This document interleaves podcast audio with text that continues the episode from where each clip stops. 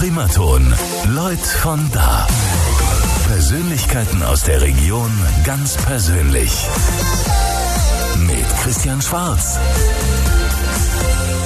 Schönen guten Morgen. Vier Minuten nach zehn an diesem Sonntag. Dieser Vormittag, die nächsten zwei Stunden wird hochinteressant. Das verspreche ich Ihnen. Wir haben Daniel Würl zu Gast.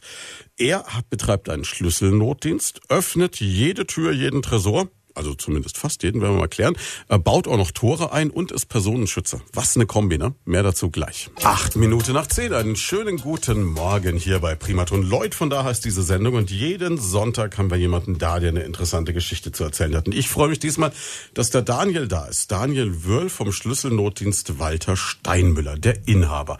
Ja, schönen guten Morgen, Daniel. Und schönen guten Morgen, Christian. Danke, dass ich hier sein darf. Ja, wir sind auf dich gekommen eigentlich durch einen reinen Zufall. Du hast einem Kollegen die Tür aufgesperrt, kann man sagen, ne? Ja, war war ein witziger Zufall. Also ich war bei ihm gewesen, hat mich angerufen, äh, ging auch los mit einem abgebrochenen Schlüssel mhm. und hat sich so ein bisschen hochgeschaukelt und ich habe ihn halt einfach fair behandelt, so wie es meine Art und Weise ist. Habe ihm das erklärt, was auf ihn zukommt, was für Kosten sind und war auch pünktlich da, weil ich auch immer am Telefon sage, wie lange dauert das Ganze. So lange brauche ich tatsächlich und ich lüge da die Leute nicht an. Ja klar, man steht ja vor der verschlossenen Tür, will da rein. Ne? Und ja, und er hat auch jetzt nicht gedribbelt oder so, war dann wirklich äh, auch froh, dass ich da war. Wir haben die die Tür geöffnet bei ihm und beim Öffnen haben wir halt so ein bisschen uns unterhalten und ich habe halt so ein paar Highlights erzählt, was mir alles schon so passiert ist, weil er auch gesagt hat, Mensch, dein Beruf ist ja auch ganz interessant und äh, ja, kurz drauf, eine Woche drauf meldet er sich und sagt eben, dass er bei euch arbeitet mhm. und hat gefragt, ob ich denn mal Lust hätte, mal über mich zu berichten. Ich gesagt, können wir gerne machen. Dann natürlich kam von dir die Einladung dazu. Bedanke mich auch recht herzlich. Und ja, mich klasse, dass du gekommen bist. Ne? Und ich meine, also der, der Frank, der war völlig begeistert. Er so, den musst du einladen, der hat Stories zu erzählen. Das ist unglaublich. Ich so, na klar, mach mal, kein Thema. Jetzt ähm, müssen wir vielleicht mal als allererstes erklären, dein Laden heißt Schlüsseldienst Walter Steinmüller, du heißt aber Daniel Wörl. Das ist jetzt kein Künstlername, ne? sondern das hat genau. äh, historische also, Gründe. Also ist nicht AKA oder mhm. irgendwelche Künstlernamen. Es ist so, ich habe vom Herrn Steinmüller habe ich den Betrieb übernommen. Da hat es jetzt auch schon knappe 15 Jahre hier in der Region gemacht und vom Alter her hat er einfach gesagt, er möchte sich eben jetzt äh, zur Ruhe begeben. Ist halt auch so, man steht nachts auf, es ist rund um die Uhr ist die Rufbereitschaft gegeben, man rennt tagsüber raus, man rennt nachts raus, zu jeder unmöglichsten Zeit. Bei Familienfeiern muss man weg und er hat einfach gesagt, er sucht eben einen, der wo das nachmacht, mhm. weil eben auch schon das Alter da war und er gesagt hat, er möchte kürzer treten. Angefangen hat es damit, dass ich wirklich nur mal drei Wochen Urlaubsvertretung gemacht habe und äh, er hat dann eben auch Feedback bekommen über meine Arbeit, war sehr zufrieden damit und ja, dann sind wir in die Gespräche gegangen, ob ich den Betrieb übernehmen möchte.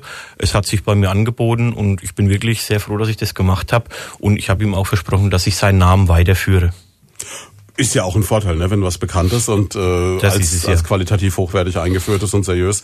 Ist ja gerade in eurem Bereich, darüber werden wir später noch sprechen, ja so, dass es ein paar schwarze Schafe gibt, die aber den Ruf für die ganze Branche kaputt machen sollen. Genau, das, das ist leider zu oft, dass halt wirklich äh, unseriöse da sind, äh, AA Plus und was es alles gibt. Äh, das sind halt die Sachen, wo halt die Leute immer wieder drauf reinfallen. Bei mir ist es so, wenn mich jemand anruft, es ist für mich keine verzweifelte Situation, wo ich die Leute ausnutze. Ich versuche den Leuten zu helfen und vor allen Dingen ist es es so, wenn ich das Gespräch beendet habe, wissen die Leute auch, was auf sie zukommt und dann haben wir das Ganze mit irgendwelchen Abzocken und Türeintreten für 680 Euro und die ganzen mhm. Späße haben wir da schon mal ausgemerzt. Ja. Das ist schon mal ein guter Deal. Ne? Wie, wie kommt man jetzt überhaupt auf die Idee, so einen Job zu machen? Du hast gesagt, du bist über die Urlaubsvertretung rangekommen. Ich weiß jetzt, als ich äh, so Steppke war, so vier, fünf, sechs Jahre, da war es total angesagt, altes Vorhängeschloss von der Oma mhm. und dann mal mit dem Draht versuchen, kriege ich's auf. War das auch so deine Sozialisation zum Schlüsseldienst? Da muss ich wirklich sagen, da bin ich komplett wie die Jungfrau zum Kind gekommen. Ähm, mein Werdegang war das, ich habe äh, mit 15 habe ich Maurer gelernt, bin dann acht Jahre bei der Bundeswehr gewesen. Nach meiner Bundeswehrzeit habe ich dann umgeschult als Fliesenleger, weil das schon immer mein Traumberuf war. Habe dann äh, Fenstermontagen gemacht, habe mich mit Fenstermontagen selbstständig gemacht und es kam immer wieder die Anfrage, ja Daniel, du baust ja Türen und Fenster ein, du musst ja die auch mal aufbekommen. Mhm. Und es hat mich dann selber auch so ein bisschen innerlich, äh, ja, wie soll man sagen, beunruhigt und einfach, äh, ich muss das doch irgendwie können. Und habe das dann 2012, habe ich dann das angegriffen und habe gesagt, so, ich übernehme das Ganze jetzt, ich möchte mich ausbilden lassen. Und war dann, wie gesagt, bei der Firma Wendt, habe mich da ausbilden lassen im Bereich des Schlüsseldienstes. Die haben mir die ganzen Öffnungsmethoden und so gezeigt und habe das Ganze nur so hobbymäßig betrieben. Mhm. Bekannter schließt sich aus, ein bekannter Schreiner hat mir angerufen, Mensch, ich habe da ein Problem mit der Tür, könntest du mir helfen? Da bin ich dann mit hingegangen, habe das ein bisschen mit unterstützt und so richtig jetzt, dass man sagen kann, dass ich das aktiv täglich mache, ist seit drei Jahren, wo ich eben mit Herrn Steinmüller da zusammengekommen bin. Und ja, seitdem bin ich da fest dabei, habe dann auch mehrere Anfragen bekommen im Bereich der Dressortechnik, habe mich dann auch weiterbilden lassen im Bereich der Dressortechnik, dass ich halt rundum ein schönes Paket abliefern kann und muss sagen, es macht Spaß nach wie vor und es ist jeden Tag ein Erlebnis.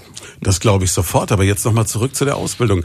Jetzt hast du gesagt, es hat dich interessiert, dann hast du die Ausbildung gemacht. Kann jetzt mhm. jeder das lernen? Weil im Grunde genommen vermittelst du ja auch Wissen, gerade auch im Bereich der Dressurtechnik, wo man mhm. sagt, okay, es könnte jetzt auch jemand, der mit weniger äh, seriösen Absichten daran geht, da natürlich das Handwerkszeug lernen. Ne? Also da haben wir den großen Vorteil bei der Firma Wind zum Beispiel. Die haben jetzt auch wirklich ausgesiebt. Also es ist ein polizeiliches Führungszeugnis, ist mhm. definitiv Pflicht und es ist auch ein persönliches Gespräch, wo man erstmal schaut, was ist es für ein Teilnehmer. Hat er auch tatsächlich einen Hintergrund, äh, steht was dazu bei. Ich habe das eben erklärt, Leute, ich baue Türen und Fenster ein. So und so ist es. Ich will das nicht irgendwie hauptberuflich machen, aber mhm. ich möchte es eben können. Daraufhin habe ich auch die Möglichkeit bekommen, das Ganze zu erlernen. Habe dann die Ausbildung dort gemacht. Das war ein komplettes Wochenende war sehr intensiv, war sehr viel Lehrstoff dabei, es sind halt wirklich alle Schlosstechniken, Verriegelungsarten, Öffnungsmethoden. Wir haben ja zwei Öffnungsmethoden. Einmal die gewaltsame Öffnung, wo halt auch Schaden entsteht und dann die zerstörungsfreie Öffnung, was mhm. wirklich 98 Prozent der zugefallenen Tür ist. Dann kommen diese kleinen versteckten Kniffe, Reparaturen, Hilfe, Unterstützung, was man alles so ähm, noch zusätzlich braucht mit dazu. Das Wochenende war vollgepackt, der Kopf war voll und ich habe das dann eben gemacht.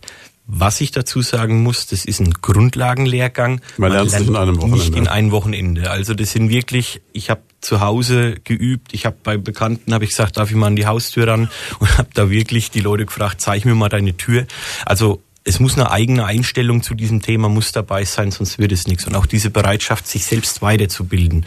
Wenn man da stehen bleibt, man hat so viele Möglichkeiten, so viele Verriegelungsarten. Wenn man da nicht auch mit den äh, Herstellern, mit den Vertrieblern in Kontakt tritt, zeigt mir mal bitte, was es Neues gibt hat man wirklich Probleme, da irgendwie äh, weiter durchzukommen. Es ist ja auch so ein permanentes Wettrüsten fast, möchte ich sagen. Ne? Der Hersteller versucht was zu finden, was man nicht mehr aufbringt und du musst automatisch lernen, wie man es aufbringt, weil im genau. Notfall muss es aufbringen. Genau.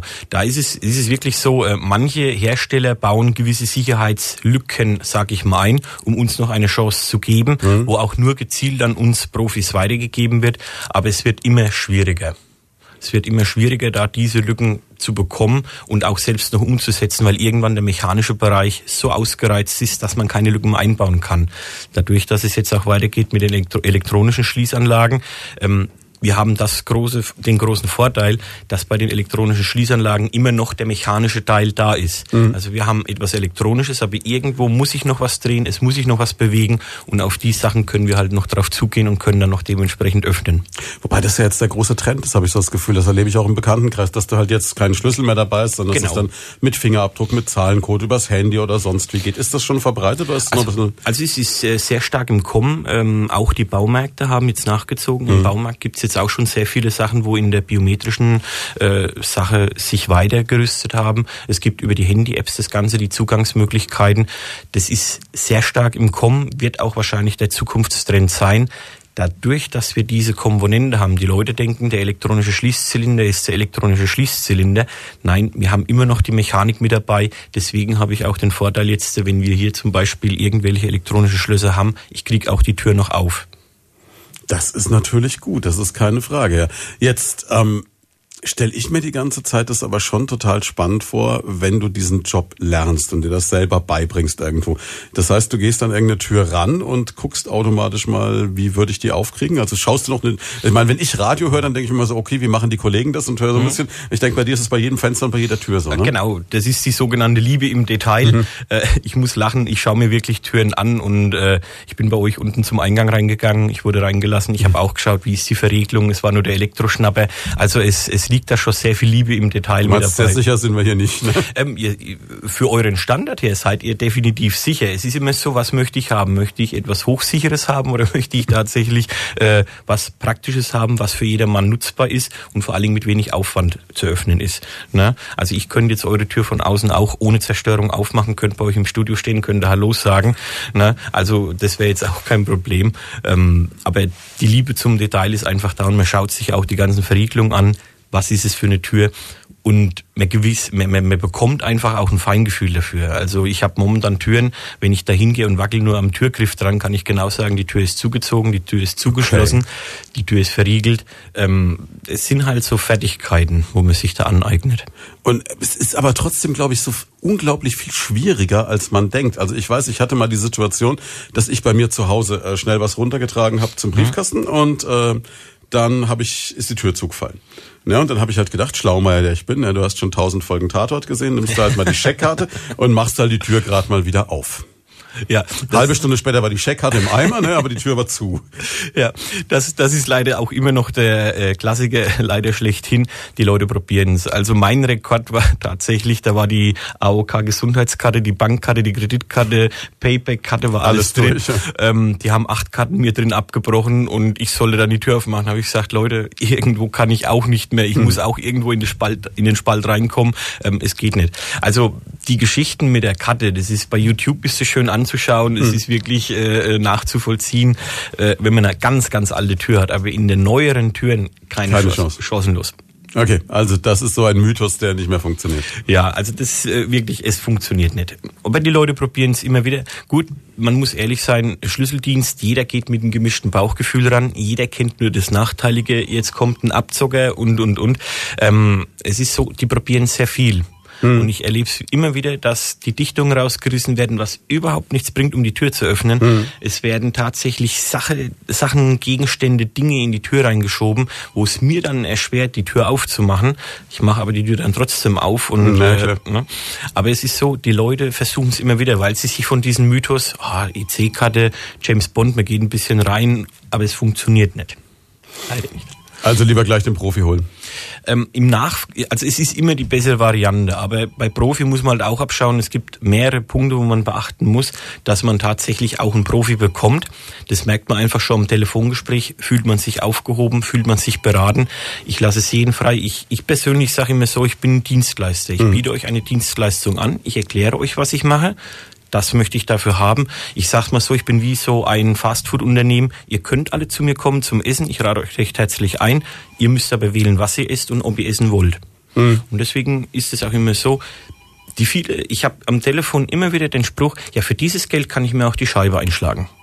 Dann sagst du nur zu, ne? Dann sage ich gerne, wir haben jetzt Samstagabend, es kommt kein Schreiner, auch es kommt morgen keiner. Es wird keiner kommen, wo eine Notverglasung macht, es wird keiner kommen, wo genau diese Scheibe hier liegen hat. Das Fenster bleibt mindestens sieben Tage offen. Und ob das das wert ist, dann zu sagen, ja, ich schlag die Scheibe ein, ich weiß nicht. Das ist immer so, so ein gemischtes Gefühl. Wie man einen seriösen Schlüsseldienst überhaupt erkennt, das klären wir gleich. Wir machen eine ganz kurze Pause. Sechs Minuten vor halb elf. Lloyd von da mit Daniel Würl. Schlüsselfachmann und ähm, man könnte sagen ausgebildeter Tresorknacker. Ne? Klingt jetzt spektakulär. Nein, du hast du hast einen Schlüsselnotdienst und jetzt habe ich gerade den Veranstaltungshinweis gehabt von Hansehaus, die also sehr damit werben, dass sie einbruchsichere Fenster haben. Und ich weiß, die haben so vor, ich glaube, es ist drei Jahre her, da haben sie das schon mal gemacht. Da bauen die dann so ein, ein viereckiges Ding auf mit Stellwänden und bauen ihre neuesten einbruchsicheren Fenster rein. Und dann jeder, der auf diesem Fest ist, der kann dann neben den Bierbänken vor der Bühne sich da versuchen, kriegt einen Schraubenzieher, ein Brecheisen und ich glaube noch irgendwie einen Hammer und äh, Stemmeisen und also so ein paar Geräte halt. Mhm. Ne? Und ähm, ich habe da Kerle gesehen, so von meiner oder auch deiner Statur. Also durchaus, ich meine, du bist jetzt trainiert, ich bin schwer. Ähm, und, äh, und die hingen da dran und haben gezogen, aber es. Ähm, es ging nicht voran. Also es ist, scheint doch schwerer zu sein, als man denkt. Ne? Ja, also äh, vielen Dank für das Trainiert. Das kann, ist Ansichtssache. ja, ähm, es ist immer so bei den äh, Fenstern, es gibt sehr viele Variationen und was halt auch ist, leider, so wie die Fenster geschützt werden, so tun sich halt auch die Kriminellen weiterbilden mhm. und schauen halt wirklich, dass sie mit sehr viel Schaden, dass sie wirklich reinkommen und machen halt Verwüstung. Ähm, Einbruchsicher ist immer so eine Sache. Die Einbruchsicher bedeutet halt auch immer, ich brauche Zeit, um diese ganze, das ganze Vorhaben aufdecken zu lassen. Je schneller ich drin bin, desto geringer ist die Einbruchssicherheit und die Leute müssen beschäftigt sein. Also wir hatten schon Fälle gehabt, wo ich dann auch selbst äh, mit unterstützend mit ermittelt habe, wo die tatsächlich Fensterflügel ausgehangen haben. Also das waren wirklich Profis, wo in ein paar Sekunden die Fenster geöffnet hatten, haben das runtergestellt. Äh, hatten es nebenan gestellt und die sind eingestiegen. Also es gibt wirklich da auch Spezialisten, wo halt auch von dem Negativen her sich weiterbilden, dass sie schnell rein können. Bei Fenstern ist es immer so, es ist halt sehr viel Gewalt dran und wenn einer an Fenster rangeht, ist es im Nachgang kaputt. Das muss man ehrlich Das auf alle Fälle, ja. Und ich glaube, es geht ja, Ziel des Spiels ist ja dann eigentlich auch wieder zu sagen, er braucht, wie du sagst, er braucht eine gewisse Zeit und er macht am besten noch Krach dabei und dann habe ich halt die Chance, Ge dass es entdeckt wird. Ja. Genau. Ich sag mal, die Techniken an sich, was sie jetzt gemacht haben, sei es vom Pilzzapfen, sei es vom Unterschubzapfen, was es alles gibt, es ist eine sehr interessante Geschichte. Es ist auch von der Weiterentwicklung, es kommt immer mehr, aber wie gesagt, die Leute bilden sich darauf auch weiter. Mhm. Ja, ist logisch, klar. Und das ist auch immer das, ich habe oft den Fall, wenn ich jetzt draußen an der Tür bin und bei mir ist es so, ich öffne zerstörungsfrei. Mhm. Das ist mein großes Ziel, weil wenn ich jemandem sage, die Tür ist nicht zugezogen, da muss ich keinen Beschlag wechseln, muss irgendwelche Löcher reinbohren oder sonstiges. Da ist es wirklich nur mal das Höchstmaß der Gefühle, wenn man bei einer zugezogenen Tür, wenn man einen Spion setzt und öffnet über die Spion über das Spionloch die Tür. Da haben wir spezielle Werkzeuge. Ähm, das ist das höchste Maß der Gefühle, wo man wirklich sagen kann, das ist ein vertretbarer Schaden, was man mhm. macht. Und bei den Türen ist es immer so, die Leute sagen, ich weiß gar nicht, die Leute, die im Fernsehen, das geht alles so schnell und sie brauchen das so lange. Habe ich gesagt, ja, ich möchte ihnen ja auch die Tür ganz lassen. Der Böse kommt an, stemmt rein, hebelt die Tür auf, macht einen Schaden ohne Ende. Offen äh, ist er dann, aber dann geht's halt immer zu, ja. ja ne, wir hatten ja aktuell den Fall auch in Schweinfurt gehabt. Da bin ich selbst auch angerufen worden äh, und bin gefragt worden, äh, Herr Wöll, waren Sie an der Tür? Ich so, nein, ich hm. war nicht zu dem Zeitpunkt an der Tür. Ich bin auch Jäger und war da zu der Zeitpunkt, war ich auf der Jagd gewesen, mit Vertretung natürlich. Mhm. Und da hat die Polizei mich angerufen, ob ich einer von den Schlüsseldiensten war, wo das war. Ich sagte, nee, war ich nicht. Ja, habe dann auch mal so nachgefragt, um was geht's denn? Ja, er darf nicht sagen, ermittlungstechnisch, habe ich gesagt, ja, Sie dürfen ja nichts sagen, Sie können ja mal sagen, was da so grob war. Mhm. Und da war eben die Geschichte, dass der Schlüsseldienst da war und hat für 680 Euro die Tür eingetreten hat 45 Minuten an der Tür gestanden, hat ihn nicht aufbekommen. Zum Schluss hat er die Tür eingetreten, hat sich umgedreht, hat zu dem älteren Herrn gesagt, ja, jetzt bist du dran, ich muss 680 Euro verlangen und deine Tür ist kaputt. Hat sich rumgedreht, ist gegangen und der Mann hat das bezahlt. Ja klar, weil der wahrscheinlich eingeschüchtert ist in der Situation, ja. gar nicht weiß, wie er reagieren soll, ne? Und das Geld ist weg, ne? Ja. Und so Sachen hat man da auch, und weil du es eben vorhin auch angesprochen hast, mit der Seriosität. Mhm. Es ist einfach so, man muss bei Schlüsseldiensten hat man diese 90 Prozent Angst immer dabei. Wir haben sämtliche Medien, wo wirklich nur von den schlechten berichten. Es werden immer nur diese Reportagen gebracht, Abzocke, wie lang darf es dauern und und und. Bei mir ist es so, ich versuche einfach durch meine Art und Weise mit den Leuten zu sprechen, mhm. das denen zu erklären, was ich mache und ich versuche auch, warum ich den Preis so verlange. Das heißt aber auch, jetzt spielen wir das mal durch. Wenn es jetzt, ah, das heißt, wir machen ganz kurz Wetter, weil ich sehe gerade, es ist halb elf und danach spielen wir einfach mal den Fall durch. Wenn jetzt bei mir die Tür zugefallen wäre, ich rufe dich an, wie, wie läuft sowas ab? Und dann kann man, glaube ich, auch ganz leicht sehen, wie man den Seriösen vom Unseriösen unterscheidet. Aber jetzt, Punkt halb elf, sagen wir Ihnen mal ganz kurz, wie es Wetter wird. So, damit sind wir zurück bei unserem Studiogast, bei Daniel Wörl vom Schlüsselnotdienst Walter Steinmüller. Ja, jetzt äh, gehen wir mal einfach von dieser Theorie aus. Ne? Also ich, äh, Klassiker, wie ich es vorhin erzählt habe, ich muss mal kurz runter an die Mülltonne oder so. Mhm. Haustür fällt zu, weil vielleicht das Wetter nicht ganz so schön ist wie heute oder es eben doch ein bisschen windig ist, oder was auch immer, ne? Ja, dann stehe ich da. Vielleicht ist es auch noch irgendwie Samstagabend um 10, ne? Du sitzt gemütlich zu Hause vorm Fernseher, vielleicht in einer perfekten Welt. Ich denke mir so, was mache ich denn? Telefonbuch oder Google, wie man es halt heute macht, mhm. ne? Und sehe dann da, Schlüssel Notdienst, rufe ich da mal an. Jetzt ist da ganz präsent deine Handynummer oben drauf, ne? Auf deinem Flyer, ja, jetzt rufe ich da an. Dann klingelt bei dir irgendwann um zehn, halb elf das Telefon. Dann sagst du Juhu, ne? Genau, was, was bei mir halt ist, also äh, du kannst es gerne mal ausprobieren. Mhm. Es ist faszinierend, wenn du mich früh um neun anrufst, bin ich total entspannt und locker und rufst du mich nachts um drei Uhr an, bin ich genauso entspannt und locker. Also ich Du hast da, gar keinen Lebensrhythmus es ist, mehr. Es ist, äh, man, man passt sich sozusagen der Arbeit an. Hm? Was ich persönlich jetzt sagen muss, äh, ich bin auch schon in ein Alter reingekommen. Ich brauche ein paar Sekunden, bis ich erst mal da bin. Äh, das Gefühl kenne ich ganz deutlich. Ja, ich weiß, früher hast du eine Nacht durchgemacht. Das war überhaupt kein Problem. Die Zeiten sind rum. Ne? Und wenn es dann mal nachts drei Uhr ist oder sowas, dann sage ich einen kleinen Moment bitte, mhm. setz mich kurz auf und dann geht's los. Ähm, also je nachdem, wie es passiert von der Tageszeit her, für den Betroffenen ist, ist es immer eine Ausnahmesituation, eine Klar, absolute Notfallsituation. Ne? Erfahrungsgemäß ist es so, dass die Leute sich immer aussperren, wenn ein Termin hinten dran steht. Die Kinder müssen zum Training, die Kinder müssen abgeholt werden. Also es ist immer irgendwas hinten dran, wo die Leute selbst äh, in Druck bringt, dass sie dann halt auch einen Fehler machen und sich mhm. einfach unseriöse holen. Wenn du mich jetzt anrufen würdest und würdest sagen, äh, Herr Wörl, ich habe mich ausgesperrt, das und das ist mir passiert, dann würde ich erst mal fragen, was ist es denn überhaupt für eine Tür? Mhm. Ich unterscheide immer unter zwei Türen.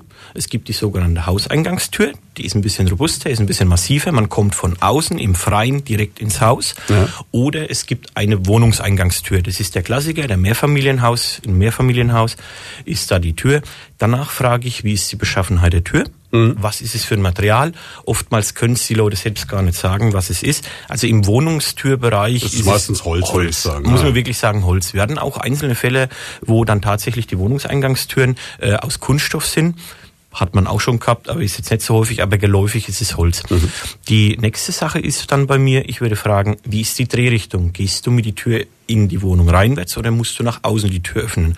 Okay. Das ist die Öffnungsrichtung, mhm. frage ich dann. Nach außen öffnen, nach innen öffnen. Jetzt glaube ich, ne, gerade bei Wohnungstüren eher verbreitet, dass es nach innen aufgeht. Genau. Wir hatten Einzelfälle, auch in Schweinfurt gibt es sehr viele Einzelfälle, wo die Türen nach außen aufgehen. Mhm hatte ich wirklich anfangs ein bisschen so meine Probleme gehabt und denke mir, meine Güte, wie kommst du denn da rein? Hab dann aber auch selbst Lösungen gefunden, hab mir selbst Also wäre das jetzt der Tipp für alle, die sagen, sie wollen eine möglichst sichere Wohnungstür, nehmt eine, die nach außen aufgeht? Es äh, könnte man fast so sagen, sie ist schwieriger zu öffnen, okay. aber sie ist zu öffnen. Hm. Also es ist nicht das Garant, lass die Türen nach außen hm, aufgehen. Und du bist safe, ja. Und, und ihr seid sicher, nein, das funktioniert nicht. Ähm, das sind die Unterschiede von der Öffnungsrichtung her. Mhm. Die Öffnungsrichtung ist für mich eben ausschlaggebend. Wie ist die Öffnungsmethode? Mhm. Wie kann ich es machen? Danach gucke ich, was es für eine Uhrzeit ist. Mhm. Das sind je nachdem, also tagsüber, wir arbeiten immer im Schichtbetrieb, also im, im, im Tageszeitbetrieb. Mhm. Wir haben von 7 Uhr bis 16.30 17 Uhr haben wir die 89 Euro plus die Mehrwertsteuer. Das ist so mein Satz für die normale Öffnung. Ich komme hin, da ist alles in dabei. Das sind die Arbeitszeiten. Das heißt, da ist Anfahrt, egal Anfahrt, wie lange du brauchst, alles mit dabei. Das genau. ist ein faires Angebot. Ja. Genau. Und ähm, wir gehen dann über, ab 17 Uhr gehen wir in die sogenannte Spätschicht von 17 bis 22 Uhr. Da ist es auch so, viele denken dann, ja, dann kommen die prozentuellen Zuschläge mhm. dazu. Ich mache das immer so als Festpreis. Ich gehe 20 Euro netto hoch. Mhm. Das heißt, in der, Nacht, in der Spätschicht wären es dann die 109 Euro plus die Mehrwertsteuer. Da ist insgesamt sind wir bei 129, 29 und 31 30 Cent. Mhm. Auch noch fair. Und in der Nacht wäre es dann so, wenn es dann von 22 bis eben früh um 7 Uhr wäre, wäre es dann eben die Nachtpauschale. Das wären 129 Euro plus die Mehrwertsteuer. Da ist man insgesamt bei 153,51. Gut, das sind aber alles nicht diese Horrorbeträge, die du immer ja, hörst nicht. von äh, irgendwelchen anderen Kollegen. Genau. Ich mal? Und also ich sage, eine Türöffnung, wenn jetzt wirklich mal Ausnahmezustände sind, jetzt zum Beispiel heute Sonntag, Sonntag ist es so, Sonntag verlange ich 159 Euro mhm. plus die Mehrwertsteuer, da ist es dann im Prinzip der Sonntag mit abgedeckt. Wenn Feiertage sind, jetzt wie Heiligabend oder sowas, wo ja wirklich keiner raus will und will arbeiten, sind es 199 Euro plus die Steuer. Okay, dafür wirst du aber auch am 24.12. notfalls unterm Christbaum aufstehen und losfahren. Genau. Also ich würde wirklich die äh, familiäre Tafel verlassen und würde hinfahren, bei widrigsten Bedingungen von den Wetterlagen, mhm. ja alles, würde das machen. Ich sage immer so, also eine normale zugefallene Tür darf niemals über 200 Euro kosten außer an den Feiertagen oder sonstiges. Mhm, ist klar. Und ähm, was halt oft gemacht wird, äh, dieser Klassikspruch ist, wenn jetzt jemand eine Zentrale anruft, ja, unser Monteur ist auf dem Weg zu Ihnen, mhm. es kostet circa 80 Euro. Circa ist immer gefährlich, ne? Circa ist immer so eine Sache äh, von bis und und und. Und wir hatten das jetzt schon des Öfteren gehabt, dass auch die Kunden, wo betrogen wurden, mich anrufen, äh, können Sie mir mal einen Preis nennen für die und die Öffnung, die und die Uhrzeit? Und ich mache das auch. Mhm. Also wenn wirklich einer eine Preisauskunft will, ich gebe das, ich verleugne das. Ja gut, du hast ja jetzt wirklich Festpreise, so wie ich mach, Ich mache mhm. Festpreise. Und da haben wir das wirklich, dass sie ihre Situation erklären. Ich sag, was das kosten würde und dann merkt man schon an der Gegenseite, oh. da bin ich wo reingefallen. Ja. Sag ich, Darf ich denn fragen, was Sie bezahlt haben? Ja, ich hatte 400 Euro auf zu Hause liegen gehabt und bin dann nochmal auf die Bank gefahren und habe 900 Euro abgehoben. Autsch. Und dann habe ich gesagt, war Ihnen das das wert? Ja, jetzt im Nachgang habe ich so meine Probleme. Mhm. Und dann habe ich auch gesagt, gute Frau, eine Frau, also nicht mhm. wegen, es passiert auch Männern, die wo ab, abgezockt werden, habe ich gesagt, gute Frau, stellen Sie sich vor, ich habe eine Eisdiele, Sie kommen vorbei und es gelüstet Ihnen nach eine Kugel Eis. Und Sie sagen, Mensch, heute ist Sonntag, ich lasse es krachen, ich nehme drei Kugel Eis. Mhm. Und ich sage, ja, okay, drei Kugeln Eis, sie sucht sich ihre Sorten aus, ich mache das fertig und sage, so, pro Kugel fünf Euro, Sie bezahlen jetzt 15 Euro. Mhm. Ja, das ist aber Betrug, das ist mir zu teuer, das möchte ich in keinster Weise haben. Mhm. Dann sage ich, ja, das sehen Sie als Betrug. Aber Sie sind in der Lage, abends um 11 Uhr auf die Bank zu fahren, schon mal der Weg auf der zur Bank, mhm. hätte Ihnen eigentlich diese 900 Euro immer im Kopf vorschweben müssen und doch sagen, ist es das Ganze wert? Sie haben den Mann 1300 Euro gegeben für nichts. Für Aber was, was würdest du jetzt jemandem raten in dem Fall, wenn er jetzt darauf reingefallen ist? Jetzt steht der andere Kollege, möchte man fast nicht sagen in dem Fall, äh, der mhm. Mensch, der die Tür geöffnet hat, da und sagt, er will jetzt diese 1300 oder 1500 oder wie viel auch immer Euro. Mhm.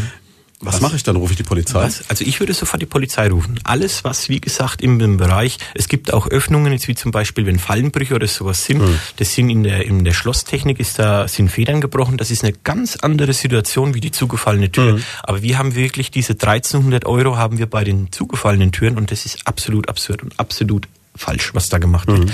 Ich würde jeden raten, der wo sich betrogen fühlt, wo ein mulmiges Gefühl hat, wirklich die Polizei dazu zu holen. Die Leute, wo da kommen, ich sage nicht Kollegen, es sind für mich keine Kollegen, es mhm. sind wirklich Abzocker. Die Leute, wo da kommen, die werden so aggressiv, die setzen die Leute unter Druck, dass sie dann ab einem gewissen Punkt einfach nur noch abschalten, dass sie wirklich das Geld freiwillig bezahlen und, und nur sagen, so auf komm, ich will aus der Situation raus, ne? Situation lösen, zurückgehen, Abstand. Mhm. Das hat man halt oft. Ähm, wenn ich mich jetzt ausgesperrt habe, ich rate es jeden, ruft an, fragt nach, was es kostet. Und es müssen Festpreise sein. Jedes Handy, jedes Telefon hat die Freisprecheinrichtung. Macht das Handy laut. Sucht euch eine zweite Person, der Nachbar, der Hausmeister, der egal was ist. Ja. Lasst den mit zuhören. Und wenn der kommt, rechnen Sie mit circa 80 Euro. Mhm. Und der Monteur macht seine Arbeit und sagt, ja, es sind jetzt 480 Euro. Habt ihr zwei Leute, wo sagen, es wurde klipp und klar gesagt, circa 80. Wenn man circa 80 sagt und sagt, ich könnte es auch 100 sein, ja, oder von mir aus 120, ne? Wirklich, lassen wir da irgendwo die Kirche im Dorf mhm. und sagt, okay, man hat hat noch ein bisschen eine Spanne, aber alles, was drüber geht, ist wirklich Abzucke. Also du würdest jetzt auch eher sagen, wenn ich jetzt schon am Telefon mir den passenden Schlüsselnotdienst suche und merke, der sagt circa, ich weiß nicht genau, tralala, dann sagst du vielen Dank, legst auf und rufst den nächsten an, bis du einen hast, wo du weißt, das passt. Ja. Genau, wo man, es ist einfach, es gibt so Sachen, ähm, es ist auch so, ich frage die Kunden, wo seid ihr? Mhm. Ich möchte keine Adresse, ich möchte nicht, dass der Kunde denkt, der will jetzt schon den Auftrag festmachen. Mhm. Ich sage klipp und klar, wo seid ihr? Und dann sagen die mir, ich bin in Schweinfurt am Bergel, ich bin in der Eselshöhe, ich bin in Meiningen, egal wo. Und dann kann ich sagen, also jetzt von meinem Standort aus, wo ich gerade bin, ich brauche die und die Zeit. Mhm. Und Dass meistens, du ungefähr einschätzen kannst, wie lange dauert das? Genau, Spaß, meistens ist es so, dass ich so im Schnitt zwischen 30 und 35 Minuten durch die Autobahn bin ich sehr flott mhm. unterwegs, dass ich diese 30, 35 Minuten halten kann. Und ein jeder Unseriöse hat diesen 20-Minuten-Spruch. Ich hm. bin in 20 Minuten da. Was ja, ich muss mir vorstellen, es ist früh um drei, du liegst eigentlich in der Falle, ne? Dann genau. musst du erst mal aufstehen, genau. mal über die Zähne putzen, Haare kämmen und äh, los und dann genau. sind die 20 Minuten schon rum, bis du im Auto sitzt. Genau, die machen diese 20 Minuten Sprüche, die Leute verlassen sich da drauf und es ist wirklich so, die Leute warten. Es ist faszinierend. Ich verstehe es auch nicht. Also ich, wenn ich jetzt sage, ich bin in 20 Minuten da, dann bin ich in 20 Minuten da. Und sie warten wirklich auf die Leute Stunden. Wenn der Klassiker ist, ja, vor 20 Minuten habe ich angerufen, ruft er nach einer Dreiviertelstunde an, ja, ich warte jetzt schon eine Dreiviertelstunde. Dann kommen die wildesten Ausreden. Ich musste mm. noch eine, eine, Frau mit einem neugeborenen Kind reinlassen. Ich hatte einen Auffahrunfall. Äh, ich hatte einen Verkehrsunfall. Das Auto musste getauscht werden. Ich schickte einen anderen Kollegen und die Leute stehen teilweise zwei, zweieinhalb Stunden draußen. Und dann schaut man raus, dann kommen Kennzeichen Dortmund, Essen, Düsseldorf, Erfurt, Frankfurt. Mhm.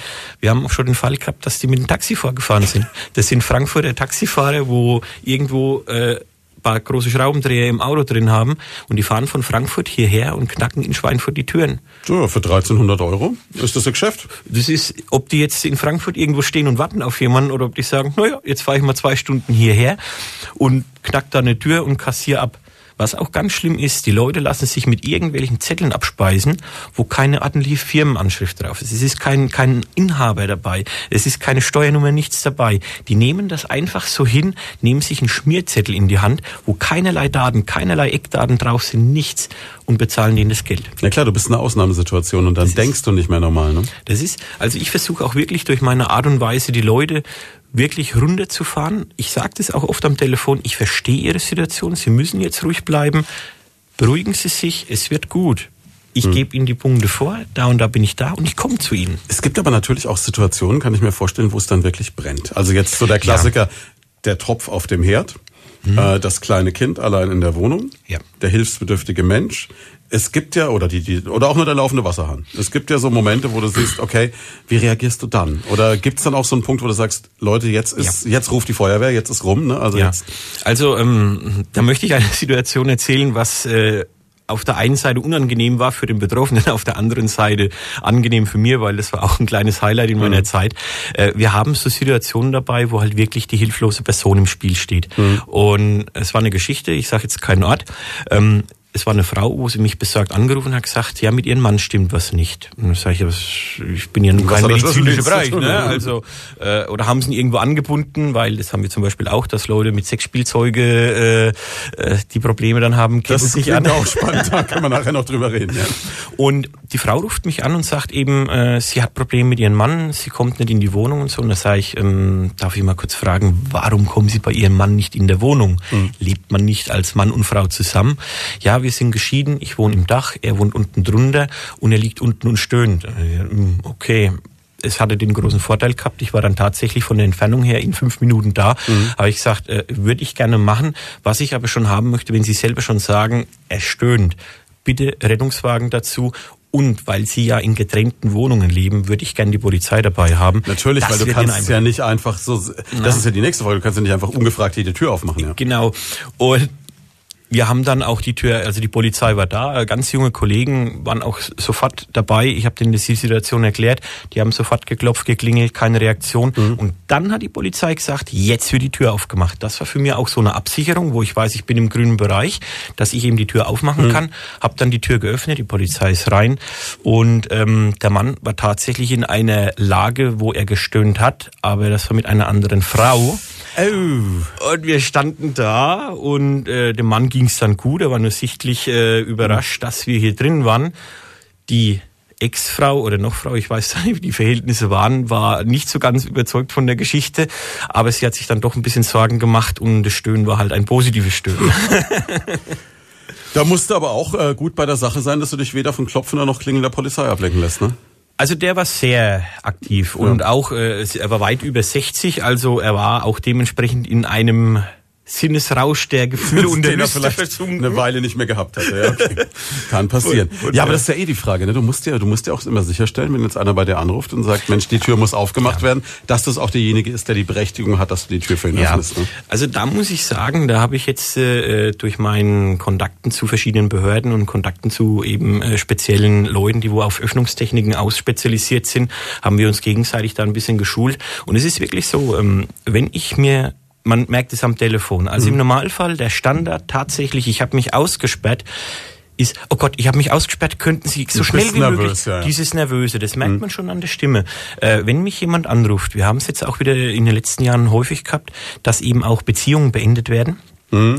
Und ich jemand dann mal, noch Dinge holen möchte. Genau, so. ich sag's jetzt mal salopp, der Alte ist auf der Nachtschicht und mhm. ich hole mein Fernseh, Hund hat mich schon dabei gehabt, der wo entführt werden mhm. sollte und lauter so Dinge. Ähm, die rufen dann, ja, äh, ich habe mich ausgesperrt, ähm, könnten Sie mal gucken? Und ja, so eilig ist es nicht. Und wenn schon sowas kommt, da gehen die Alarmglocken schon los. Mhm. Was kostet denn das ungefähr?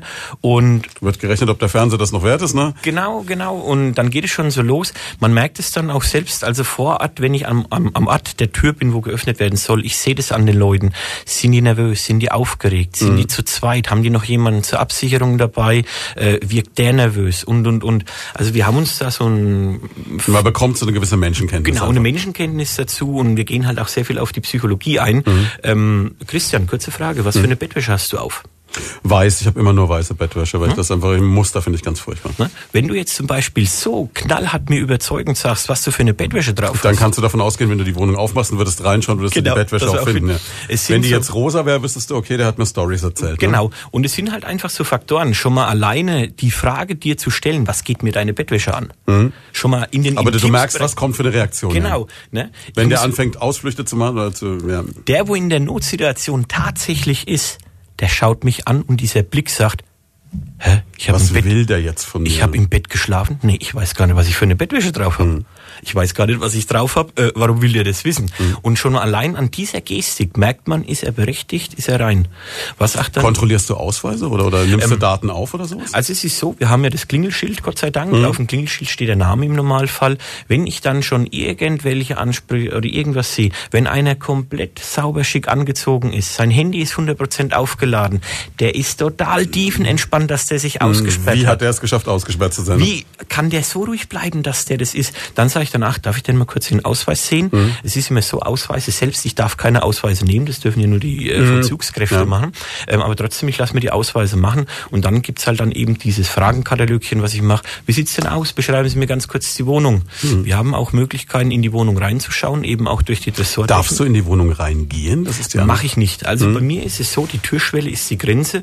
Ähm, wir haben auch schon Situationen gehabt, wo die Leute uns mit reingebeten haben, weil es wirklich äh, nachbarschaftsmäßig sehr viel Ärger gegeben hat. Mhm. Aber ich sag mal, maximal nach der Tür ist für mich Schluss. Ich gehe nicht in den Wohnungen Klar, rein. weil du dich immer in die Gefahr begibst, dann heißt danach, jetzt fehlt Gegenstand XY ne, und dann bist du im Verdacht und kannst Genau. Ich- kein Gegenteil wenn, beweisen. wenn, wenn mich jemand so fragt, sage ich immer, ja, ich sag's mal salopp, die Leute wissen nicht, wie Pelzmandel geschrieben wird, aber wie ich gegangen bin, hingen noch zwei hinter der Tür. Mhm, ja. Ja, So wie in dieser alten El Bandi-Folge, ne? Der Dodge wird geklaut und eine Salami und die Mona Lisa lag im Kofferraum. Ja? Genau, genau, genau. Und das hat man dann auch immer des Öfteren, also für mich ist wirklich, also so die Türschwelle ist die Grenze. Mhm.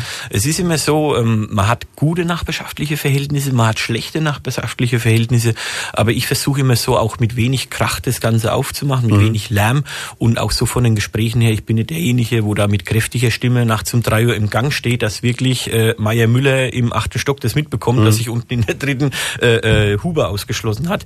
Das möchte ich dann auch nicht haben. Aber es geht wirklich ruhig zu, entspannt, dass da ein bisschen Ruhe reinkommt. Aber die Türschwelle ist bei mir so diese psychologische Grenze, wo ich dann wirklich sage, hier ist Schluss. Wie lange dauert es, bis so eine Tür offen ist? Oder kann man das überhaupt nicht pauschal sagen? Ich sag's mal so, um das Ganze, wir haben ein Auftragsformular, Mhm. das füllen wir aus, wo wirklich die ganzen Eckdaten, die Rahmendaten, alles draufstehen. Ähm, das dauert länger auszufüllen, als die Tür aufzumachen. Ähm, es gibt bei den Türen, gibt es leichtgängige Türen, es gibt schwere Türen. Das sind so Sachen, das sind die Erfahrungswerte. Aber ich sag mal, spätestens nach, wirklich spätestens drei Minuten muss die Tür auf sein. Okay.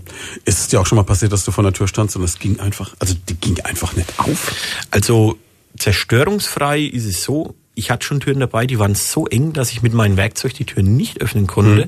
Da war aber dann das Höchstmaß der Gefühle, dass ich dann tatsächlich ein Loch reingebohrt habe in das Türblatt und habe einen Spion gesetzt. Spion ist quasi, ich kann mir vorstellen, wie so eine kleine Kamera, die du, oder, oder? Ähm, Kamera Nee. jetzt nicht, das ist im Prinzip ein Messingteil oder Mhm. ein, ein, ein Körper, wo eben Linsen drin sind, hat man 180 Grad bis 200 Grad Abstrahlung, wo man durch die Tür durchschaut und wo man dann von außen sieht, wer vor der Tür steht. Ah, okay, wie so ein Türspion quasi. Ja? Genau, wie so ein Türspion. Ich setze den an. Es ist auch so, viele haben Angst durch die Mietwohnungen. Jetzt wie zum Beispiel, es gibt ja sehr viele äh, Union, Verwaltung, Bau, äh, Baugenossenschaft und allem, äh, SWG, die sagen dann, oh, man dürfte da kein Loch reinbohren. Das ist ihr Glaube. Also wenn man ein Loch in die Tür reinbohrt, die Tür ist sauber, das Loch ist sauber gebohrt und der Spion sitzt sauber drin. Es ist auch eine Wertsteigerung der Tür. Man hat nochmal einen Zusatz gemacht. Ach so, du brauchst es, damit du gucken kannst und siehst, was los ist, aber du Genau. kannst, und danach drehst du den quasi einfach um und dann habe ich ab da einen Türspion. Genau, also ich mache das Loch rein. Wenn noch keiner drin war, bohre ich das Loch rein, gehe mit meinem Spezialwerkzeug rein, drücke die Klinke runter, kann die Tür öffnen und nehme mein Werkzeug wieder raus, setze den Spion rein. Das zum Beispiel ist auch eine Sache, das kostet 15 Euro netto mehr und keine 200 Euro mehr. Na? Aber ist natürlich eine raffinierte Geschichte. Klar, du, du machst dieses Loch und machst es aber an der Stelle, wo es danach nicht blöd ist, weil du Genau. die Tür behalten kannst. Genau. Ja? Genau. Da wäre ich noch gar nicht drauf gekommen. Also Raffiniert. wir haben wirklich Möglichkeiten, äh, um die Tür wirklich zerstörungsfrei oder mit Ausnahme diesen kleinen Spion, das Loch, wo aber in der Hinsicht, es sieht keiner. Und wenn man wirklich mal so in den Mehrfamilienhäusern unterwegs ist, die meisten Türen haben auch einen Spion. Wenn schon Spion drin ist, habe ich auch die Möglichkeit, ihn Nur den abzuschrauben rauszunehmen, ja. und kann dann mit die Türklinge das runterdrücken. Das Heißt es aber im Umkehrschluss, wenn ich eine Tür mit Spion habe und schließt die Tür nicht ab, wenn ich gehe, ist damit für den nächsten Einbrecher die Chance da relativ locker da wäre, reinzukommen? wäre es einfacher, äh, wenn er das spezielle Werkzeug hat, um Mhm. den Spion zu lösen und vor allen Dingen auch, um in dieses Loch reinzukommen und das, die Türklinge zu bedienen. Ja, es gibt ja diesen legendären Film bei der Würzburger Polizei, der Journalisten ab und Mhm. an gezeigt wird von, da gab es mal so einen Spezialisten, der muss hunderte von Fenstern auf und Türen aufgemacht haben, der hat einfach nur ein kleines Loch reingebohrt und hatte so ein Genau. Werkzeug, das so abgeknickt, wirst du wahrscheinlich Genau, kennen, das ja. abgewinkelte Werkzeug. Ja. Ja. also die Fensterbohrer, die sind leider immer noch unterwegs und sie haben auch noch Glück und sie kriegen auch die Tür noch auf. Es ist immer wieder aktuell, dass sie die Fenster anbohren oder auch zum Teil mit Schlagtechnik kann man die Fenster öffnen. Mhm. Es ist schwierig, da was dagegen zu machen. Jetzt äh, aufrüsten, die abschließbaren Griffe ist auf jeden Fall ein Novum. Ähm, ich habe aber oft den Fall, wenn ich jetzt äh, Beratungen mache, weil auch viele Leute mich fragen, Mensch Daniel, was könnte ich denn da machen? Die, die lassen in ihren abschließbaren Griffen die Schlüssel stecken. Ja klar, weil sie natürlich, weil Ja. das ist eine Bequemlichkeitsfrage. Ne? Wenn zwei Jahre lang nichts passiert ist und denkst dann so, oh, jedes Mal muss ich den Schlüssel holen, muss da aufschließen, wenn Ja. ich das Fenster aufmachen will, wer macht das? Ne? Ja, also das hat man halt dann auch immer öfters äh, und die Leute schauen, die Leute, wo gezielt rein wollen, die schauen sich jede Lücke an, wo die reinkommen. Und wenn da ein Schlüssel steckt, das ist ein gefundenes Fressen. Und da gehen die ran. Schönen Sonntagvormittag, zweite Stunde Leut von da an diesem Sonntag mit Daniel Würrel, Betreiber eines Schlüsselnotdienstes, und zwar des Schlüsselnotdienstes Walter Steinmüller. Daniel ist bei uns, weil er einem Kollegen die Tür aufgemacht hat und er hat gesagt, der Mann hat so viel zu erzählen, den musst du in die Sendung holen. Und es bestätigt sich nach einer Stunde. Ich glaube, wir könnten noch fünf Stunden Sendung machen, das ist wirklich unglaublich. Ne? Ja, du erlebst richtig viel, oder? Ja, also es reißt nicht ab und es kommt halt jeden Tag immer noch was, was das andere wieder toppt. Also es ist wirklich immer was los. Jetzt kann ich mir vorstellen, dass du aber auch die ganze Zeit unter so einem Druck sitzt, weil du ja eigentlich permanent auf Abruf sitzt. Ne? ja. Also ganz theoretisch könnte es jetzt passieren, dass jetzt einer anruft und sagt, bei mir ist die Tür zu. Ne? Gut, äh, also ich habe ein, da muss ich auch ein ganz großes Lob aussprechen. Ich habe meine Schwester selbst die Ausbildung gegeben und habe ja auch äh, bei der Ausbildung habe ich so unterstützt. Wenn ich jetzt wie zum Beispiel heute bei dir sitze oder mal wie ich mein Hobby nachgehe, mein Hobby ist die Jagd, da übernimmt meine Schwester und ähm, man ist schon ständig auf Druck und auch ständig irgendwie, was ich schlimm finde, ist heutzutage jetzt, wenn ich so Jugendliche sehe, die haben das Handy ständig in der Hand. Es wird gedittelt, es wird gedaddelt. Leider ist es bei mir auch so. Also ich sag's mal wirklich äh, salopp, ich nehme das Handy mit auf Toilette, weil es einfach nicht anders geht und man hat immer diesen Druck. Hat man Familienfeier, ist das Handy dabei. Ich habe auch schon Familienfeier gehabt, wo ich drei, viermal weggefahren bin. Gut, hat man jetzt mir körperlich nicht angemerkt, also ich bin wieder vom Fleisch gefallen, ich habe auch immer noch was zu essen bekommen. Aber man ist halt schon unter Druck und es ist halt wirklich ein Fulltime-Job. Also egal wann und es ist absolut nicht planbar. Aber sowas wie einen normalen Schlafrhythmus oder so nicht. Ich merke das ja bei mir mit der Frühschicht, dass das schlaucht ja schon irgendwann. Ne? Ich sage mal, es hat eine Zeit gedauert, bis sich das äh, umgestellt hat. Aber ich muss sagen, ich habe so meinen Körper hingetrimmt. Also wenn ich drei Stunden am Stück schlafe, reicht es mir. Da hast du mir was voraus. Wenn ich drei Stunden am Stück schlaf, bin ich tot. Ich meine, ich habe das oft genug, aber es ist jetzt nichts, was ich auf Dauer haben muss, ehrlich gesagt. Ja. Also man, man, man, man gewöhnt sich dran, aber es ist halt die Sache, wie nimmt man es auf? Bin noch relativ jung. Ich wäre jetzt erst am Mittwoch, wäre ich gerade mal 36 Jahre alt. Also Hey, es, du könntest ja fast mein Sohn sein. Ja. von daher ist es halt auch so, äh, ich steck noch viel weg. Ob ich jetzt, äh, was mich vielleicht freuen würde, wenn wir uns in zehn Jahren nochmal zusammensetzen, ob ich dir in zehn Jahren das genauso bestätigen könnte, dass die drei Stunden reichen und dass ich einfach nachts Den, aufstehe. den Deal können wir jetzt sofort ausmachen. Das, ich glaube, es ist also so spannend, wie das heute schon ist, wird das keine zehn Jahre dauern. Da bin ich mir ziemlich sicher. Da mache ich mir keine Sorgen. Ja, aber jetzt, ähm, du hast es gerade gesagt, oder du hast es vorhin mal so in einem Nebensatz erwähnt, du wohnst auch mehr oder weniger in deinem Auto. Das ist wirklich so, weil du halt permanent unterwegs bist. Ja, Ne? es ist halt also 98 Prozent meiner Tätigkeit ist aus dem Auto heraus. Es sind wirklich so Kleinigkeiten, wo ich mal sagen kann, man kann in der Werkstatt kurz was zusammenbauen oder so, aber wirklich 98 Prozent bin ich im Auto und ähm, man gewöhnt sich dran. Ich habe da drin mein Wasser stehen, was ich trinke. Ich habe alles dabei. Das Auto ist sehr gut aufgeladen. Ist dadurch auch, es ist eigentlich ein Familienwagen, aber es ist eigentlich nur ein Zweisitzer, weil alles voll ist an Ausrüstung, was man alles so braucht. Und man pendelt halt wirklich den ganzen Tag hin und her. Das ist aber wahrscheinlich auch wieder eine Erfahrungssache, weil ich denke mal, diese Ausrüstung, die du gerade ansprichst, die gibt's ja nicht im Laden zu kaufen, sondern Genau. du baust dir quasi dann im Endeffekt Genau. deine Sachen selbst. Also es gibt äh, Standardwerkzeuge, die du dir kaufen kannst. Mit Nachweis, dass du eben diese Tätigkeit professionell treibst. Aber viele Sachen sind auch dann Eigenkreationen, eigene Erfindungen, Verbesserungen, wo dann nochmal Upgrades gemacht werden von Standardlösungen.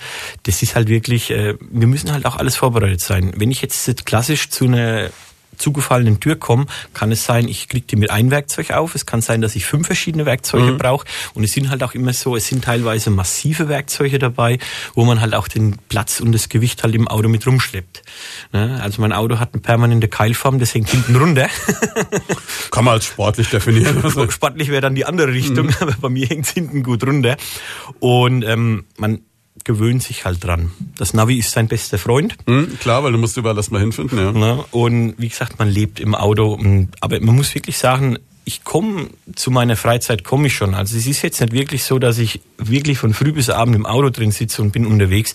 Äh, ich bin zu Hause, ich bin bei meiner Familie, ich bin bei meinem Sohn. Ich, ich bin also wirklich, äh, man ist zwar unterwegs, aber man hat auch noch die Zeit für sich. Ist dann auch diese Geschichte, wenn du sagst, dein Hobby ist die Jagd, vielleicht das auch genau der Gegenentwurf? Ruhig, Wald und Jagd ist ja jetzt, sage ich mal, zu einem großen Teil ja wirklich dieses entschleunigte einfach mal für sich sein. Das ist ja dieser, dieser Teil, wo du jetzt wirklich mal mit der Flinte losgehst und Tier äh, schießt, ist ja eher der geringe, ne? Genau. Also ähm, bei der Jagd ist es so, ich wurde in die Jagd reingeboren. Mein Vater hat jetzt äh, knappe 50 Jahre seinen Jagdschein mhm. und das erste nachweisliche Bild, wo ich jagdlich aktiv bin, da war ich anderthalb Jahre alt, okay. als kleine als kleiner Junge bei meinem Vater neben seinem Goldmedaillenbock mit meiner grauen Latzhose gesessen.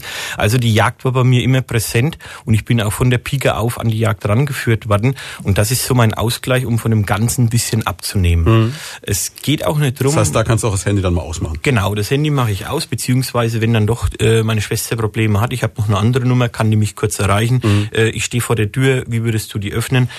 Da bin ich dann schon für gewisse Leute erreichbar, aber im Normalfall, wenn ich jetzt meinen Dienst mal tausche oder dass meine Schwester übernimmt, da ist es wirklich so, dass ich da mal auch mal ein bisschen runterfahren kann. Und im Wald, es gibt nichts Ehrlicheres als wie der Wald. Man setzt sich raus, man hat seine Ruhe, man schaltet ab. Bei mir ist es auch so, ich bin nie der Jäger gewesen, wo unbedingt schießen muss. Ich mhm. muss Strecke machen, ich muss fünf, zehn Stück Wild vor mir liegen haben.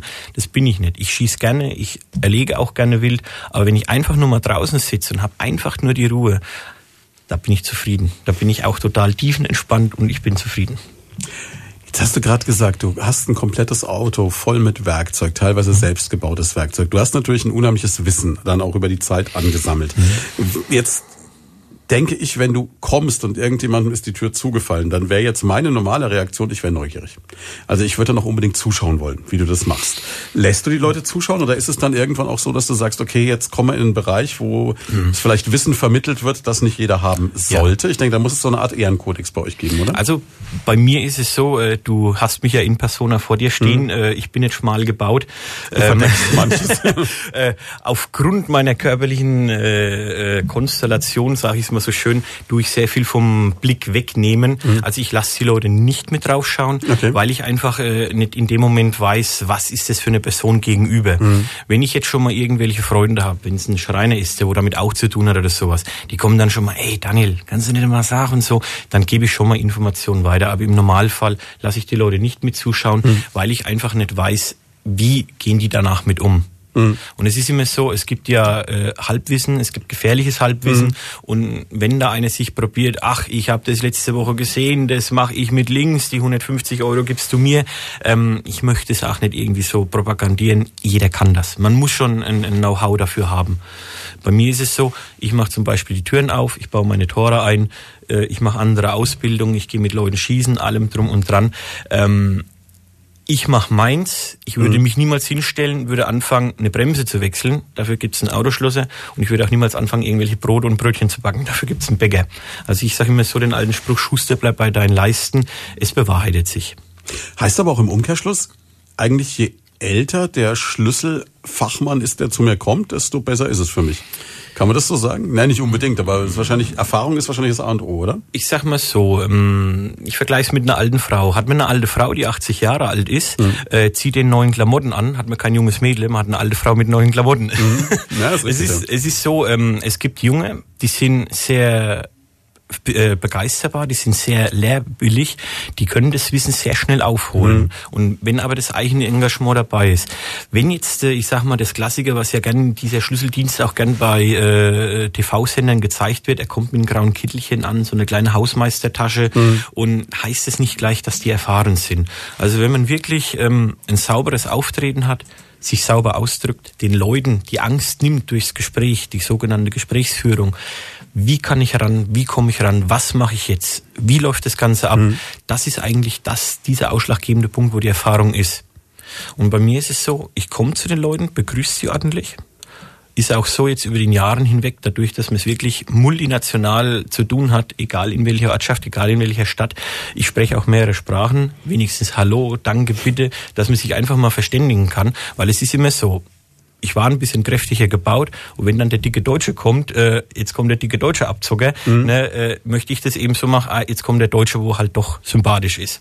Und habe da auch mir mehrere Sprachen angeeignet.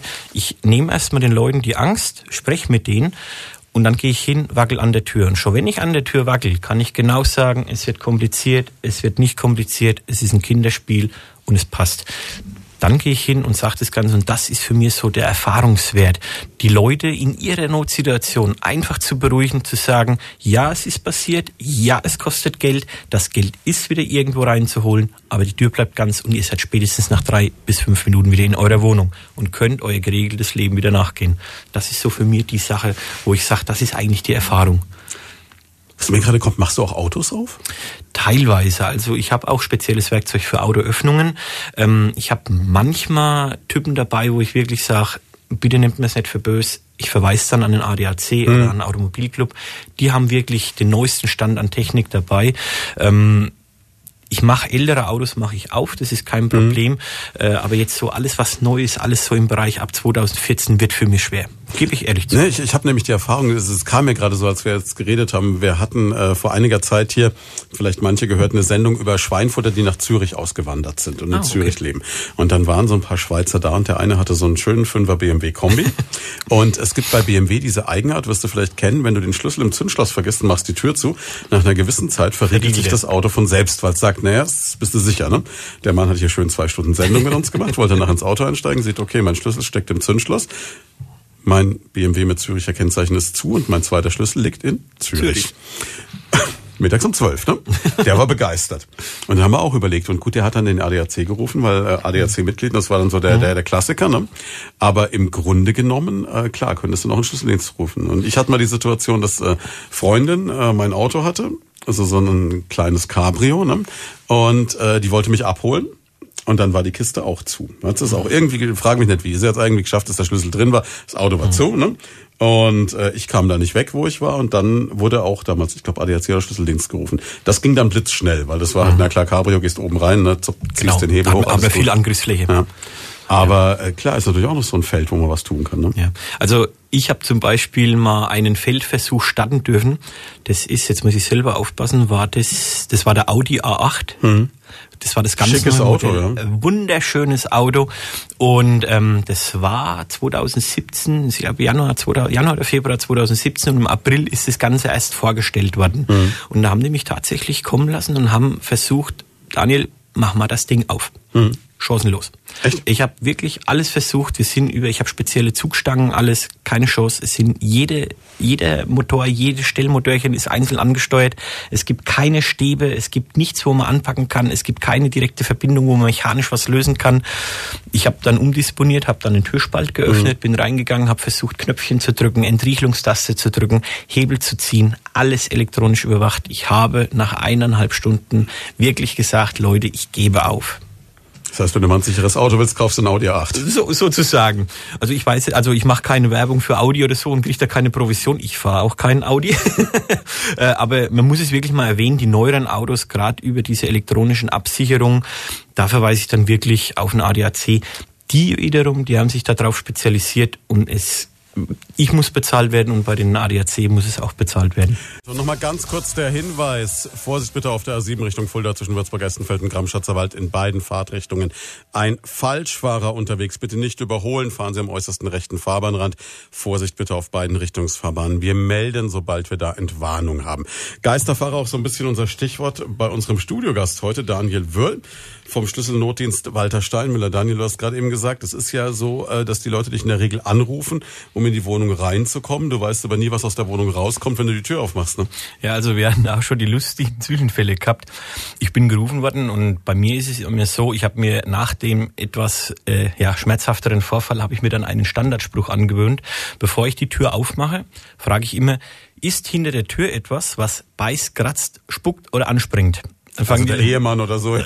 Gut, also ich sag mal, der Ehemann, das habe ich wenig Angst davor, aber es ist halt wirklich so, dass Tiere total amok laufen. Äh, wenn ich da jetzt die Tür aufmache, ist mir einmal passiert, mir ist eine Katze einmal das komplette Bein hoch. Ich habe gerade noch so den Genitalbereich zugehalten, dass mhm. da nicht irgendwas verletzt wird. Und die ist mir wirklich mit voller Kralle, ist die mir das Bein hoch. Ich konnte sie dann oben abschlagen. Schmerzhafte Erfahrung, also so ähnlich wie beim Geisterfahrer. Man geht eigentlich davon aus, dass die in die Wohnung rein wollen, aber es kommt ganz schnell was raus. Das hat man auch schon gehabt. Hunde, wo wir ganz kurz äh, rausgekommen sind, haben einen begrüßt, wunderbar, und ich drehe mich nur um und er beißt mir in die Wade rein. Also so Sachen haben wir auch immer wieder mal dabei. Und daraufhin habe ich dann auch angefangen und habe gesagt, ich brauche irgendeinen Spruch, dass man das ein bisschen abschrecken mhm. kann. Und da ist es wirklich so, ist hinter der Tür und irgendwas. Und dann lieber Herrchen oder Frauchen ja. nach vorne, dass die das Ganze abkriegen. Ne? Ja, aber das ist ja, glaube ich, auch so ein Klassiker, ne? Weil dass du halt sagst, okay, wenn du jetzt wirklich in dem Fall bist, wir haben es vorhin schon mal kurz angerissen, es ist irgendwas, dass du jetzt nicht sagen kannst, ich mhm. kann jetzt entspannt eine halbe Stunde warten, bis der Schlüsseldienst kommt, sondern ich mhm. habe eben jetzt, ich glaube, der Klassiker ist der Topf auf dem Herd. Ne? Topf auf dem Herd, ähm, verletzte Person, irgendwas ist unklar oder so. Das hat mir des Öfteren. Da muss ich aber auch ehrlich sagen, da habe ich jetzt äh, über die Jahre hinweg ein sehr gutes Gefühl entwickelt. Mhm. Und ich bin einfach ehrlich zu den Leuten, wenn ich merke, es passt irgendwas nicht, sage ich, bitte ruf die 112 an, mhm. lass die Feuerwehr, muss man leider dazu sagen, die Tür kaputt machen. Mhm. Aber es geht wenigstens schnell. Es geht schnell. Mir geht es darum, wenn, wenn, wenn ich das schon höre, ja, oder bei diesen, was ich vorhin gesagt habe, mhm. mit dem stöhnenden äh, Ehemann, das war ja eine andere Situation und ich war schnell da. Also Klar, aber wenn jemand da liegt und hat einen Schlaganfall oder einen Herzinfarkt, dann geht es um Sekunden und dann ist die ja. Tür in dem Moment auf gut Deutsch gesagt, scheißegal. Ne? Genau. Und dann fliegt die Tür rein und ich bin dann aber auch wieder so rum, ich fahre deswegen trotzdem an, lass diese ganze rettungsdienstliche Sache ablaufen und mach danach die Tür wieder zu. Ach so, das ist natürlich die andere Seite. Ne? Das kann dir natürlich auch passieren, dass du irgendwann sagst, okay, ich muss da jetzt schnell rein, wurscht wie, und trittst genau. vielleicht sogar selber deine Tür ein, aber dann hole ich auch dich und du sorgst dafür, genau, dass das dann ist, dicht ist übers Wochenende. Dass es ordnungsgemäß ist. Wir haben das des Öfteren, wenn eben auch mal jetzt Leichenfund oder irgendwas ist, die Feuerwehr kommt hin, es wird die Tür aufgehebelt, anders kann man es nicht mhm. erklären. Es wird die Tür aufgehebelt und wenn dann wirklich äh, Gerichtsmedizin alles da war und hat dann Leichenbeschau gemacht, dann gehe ich hin und mache auch die Türen zu. Das heißt aber, du siehst und riechst auch Sachen, die du nicht sehen und riechen willst. Da muss man wirklich das Zitat sagen, mittendrin statt nur dabei. Also ähm, hm. wir sind jetzt mittlerweile so weit, ähm, ich kann schon grob abschätzen, wie lang der schon lag und wie weit der Zustand ist. Ja, juhu. Jetzt ist es aber auch wieder so, wenn du einen Polizisten hast, einen Rettungsdienst hast, irgendjemanden hast, der in einer sage ich mal, behördlichen Funktion ist, mhm. dann haben die jemanden, der sie, wenn es da Bilder gibt, die du nicht aus dem Kopf rauskriegst, ich hatte schon Notfallseelsorger hier in der Sendung, mhm.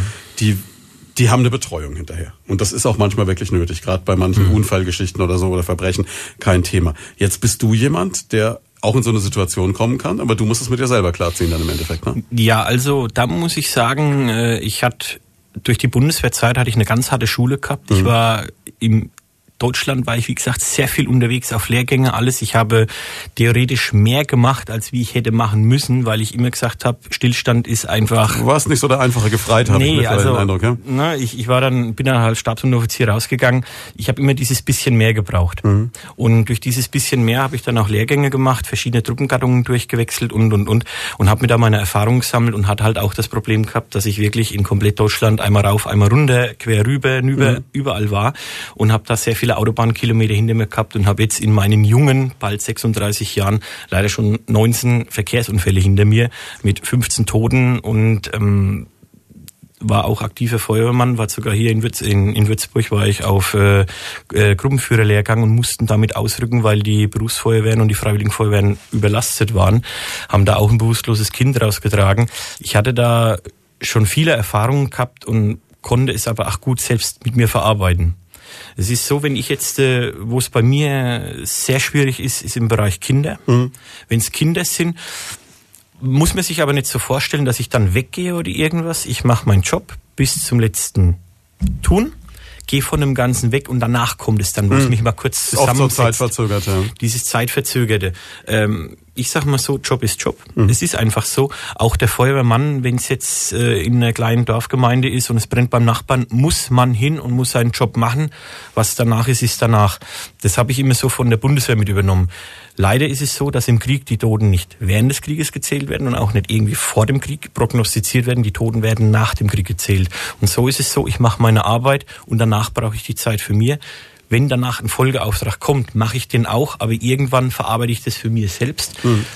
Ich spreche mit meiner Familie, ich spreche äh, mit bekannten Freunden, ich gehe mal auf die Jagd. Mhm. Wie gesagt, der Wald ist das Ehrlichste, was es gibt. Man setzt sich mal raus, man schaltet ab, es geht. Aber man entwickelt schon auch so Strategien, wie man damit fertig wird dann irgendwann. Ja. Ja, also man hat sich das selber so seine Eigenarten angewohnt. Äh, was schön ist, und da muss ich wirklich meine Familie loben, sie kennen meinen Blick, sie kennen meinen Ausdruck. Die wissen schon, wenn du kommst, ob es härter war oder ob es nur die Genau, also war. dann wird auch nicht gefragt. Wenn ich wirklich reinkomme und ich sag mal, äh, die Sonne scheint mir sonst wo raus, mhm. ähm, dann wissen die, jawohl, passt alles. Und wenn ich wirklich mal komme und sag nur Hallo, geh rein und möchte schon gar nicht von mir aus irgendwas reden, dann wissen die auch genau, jetzt fragt mir nicht, jetzt lass mir den, jetzt gebt mir die Zeit. Irgendwann dann beim Abendessen oder je nachdem, wann die Situation passt, äh, dann öffne ich mich dann auch und erzähle mal, was so los war. Und das reicht nicht mehr zum Verarbeiten. Mhm. Ja, ist gut, wenn es so funktioniert. Mhm. Du, ja, du bist ja immer auch in der Situation, du machst ja nicht nur die Sache, wo eben die Tür zugefallen ist, sondern du bist auch der, der gerufen wird, wenn eben die Nachbarn merken, es riecht komisch aus der Wohnung, ganz hart gesagt, ne? Ja, also wie gesagt, es gibt äh, zwei Nachbarschaften. Es gibt die gute Nachbarschaft und es gibt wirklich verstrittene Nachbarschaft. Und bei guten Nachbarschaften hatte ich das auch schon öfters gehabt, dass einfach die routinemäßigen Abläufe verändert waren und die Nachbarin ruft an. Das fängt an, äh, ich sage jetzt mal die Helga, die Helga holt jeden Tag um halb sechs ihre Zeitung mhm. und da treffen die sich und da redet die miteinander. Die Inge war draußen, halb sechs war die Helga nicht da. Ja gut, dann schläft sie halt immer wegen länger, hat mhm. geschlafen. So zehn nach halb sechs fangen die schon das Dribbeln an, die hat die Zeitung immer noch nicht geholt. Was ist denn da los? Und dann so gegen sechs Uhr rum, wie ich dann angerufen, Mensch, ich habe da irgendwie ein ganz blödes Gefühl. Da ist es dann aber auch so, dass ich nicht einfach hingehe und äh, mache die Tür auf und sage, hallo, guten Morgen Helga, ich stehe jetzt da, geht's dir gut? Mhm. Ähm, da ist es dann schon, ich äh, nehme die Polizei mit hinzu. Muss auch sagen, die Polizei kommt. Mhm. Es ist nicht irgendwie so, ah, was willst denn du jetzt Schlüsseldienst von mir? Mhm. Wir haben andere Probleme. Also da muss man wirklich sagen, die Polizei nimmt sich die Zeit und dann fängt auch die Polizei an, übernimmt den Einsatz, sage ich das Ganze mal so salopp. Die klopft, die macht sich bemerkbar und dann gibt dann auch die Polizei, jetzt machst du auf. Heißt aber im Umkehrschluss auch, das ist auch wieder eine, eine Vertrauensbasis, die du über die Jahre dann wahrscheinlich auch mit, der, mit, den Behörden erarbeitet hast. Wenn du anrufst, dass die wissen, okay, das ist jetzt keiner, der aus Blödsinn mal irgendwie genau. sagt, kommt da mal mit. Genau, also mein Name ist Publik. Äh, ich habe immer so spaßhalber, wie ich angefangen habe, habe ich gesagt, also ich möchte mal irgendwann so weit, weit sein, dass wenn ich irgendwo fahre, dass mich die Polizeiautos grüßen. Ja, ich bin schon gut dabei. Also äh, manchmal registriert man es gar nicht und da wird mir begrüßt und gewunken. Also es macht schon Spaß. Und es ist einfach so, dieses vertraute Verhandeln wie arbeitet ihr? Arbeitet ihr seriös? Ist es ein Abzocker? Also es gibt noch keinen einzigsten Fall, wo gegen mir eine Strafanzeige wegen Betruges, äh, Abzocker oder sonst was gestellt wurde. Und das ist halt auch so ein jahrelanger Prozess, wo sich da entwickelt, wo man diese Basis schafft, wo dann auch wirklich sagt, Mensch, wenn der anruft, der hat seine Berechtigung. Wie ist es jetzt eigentlich? Ich kann mir jetzt auch wieder gerade vorstellen, dass es ganz viele gibt, die gerade überlegen und sagen, okay, wenn ich jetzt merke, meiner Nachbarin, meinem Nachbarn geht's vielleicht nicht gut, dann rufe ich dich an. Dann sagst du, dann kommt noch die Polizei dazu. Dann kann, mhm. könnte ich mir jetzt denken, dass es viele Leute gibt, die sagen, okay, da erzeuge ich ein wahnsinnige Kosten. Dann kommt vielleicht noch der Rettungsdienst und hin mhm. und her. Natürlich, wenn es demjenigen wirklich schlecht geht, was wird jeder sagen, super, klasse, hm? toll, dass du es gemacht hast, vielen Dank. Wenn derjenige aber bloß äh, mit drei Bier zu viel äh, seinen Rausch ausschläft, dann wird hm. danach wahrscheinlich diskutiert werden, wer bezahlt hm. das Ganze.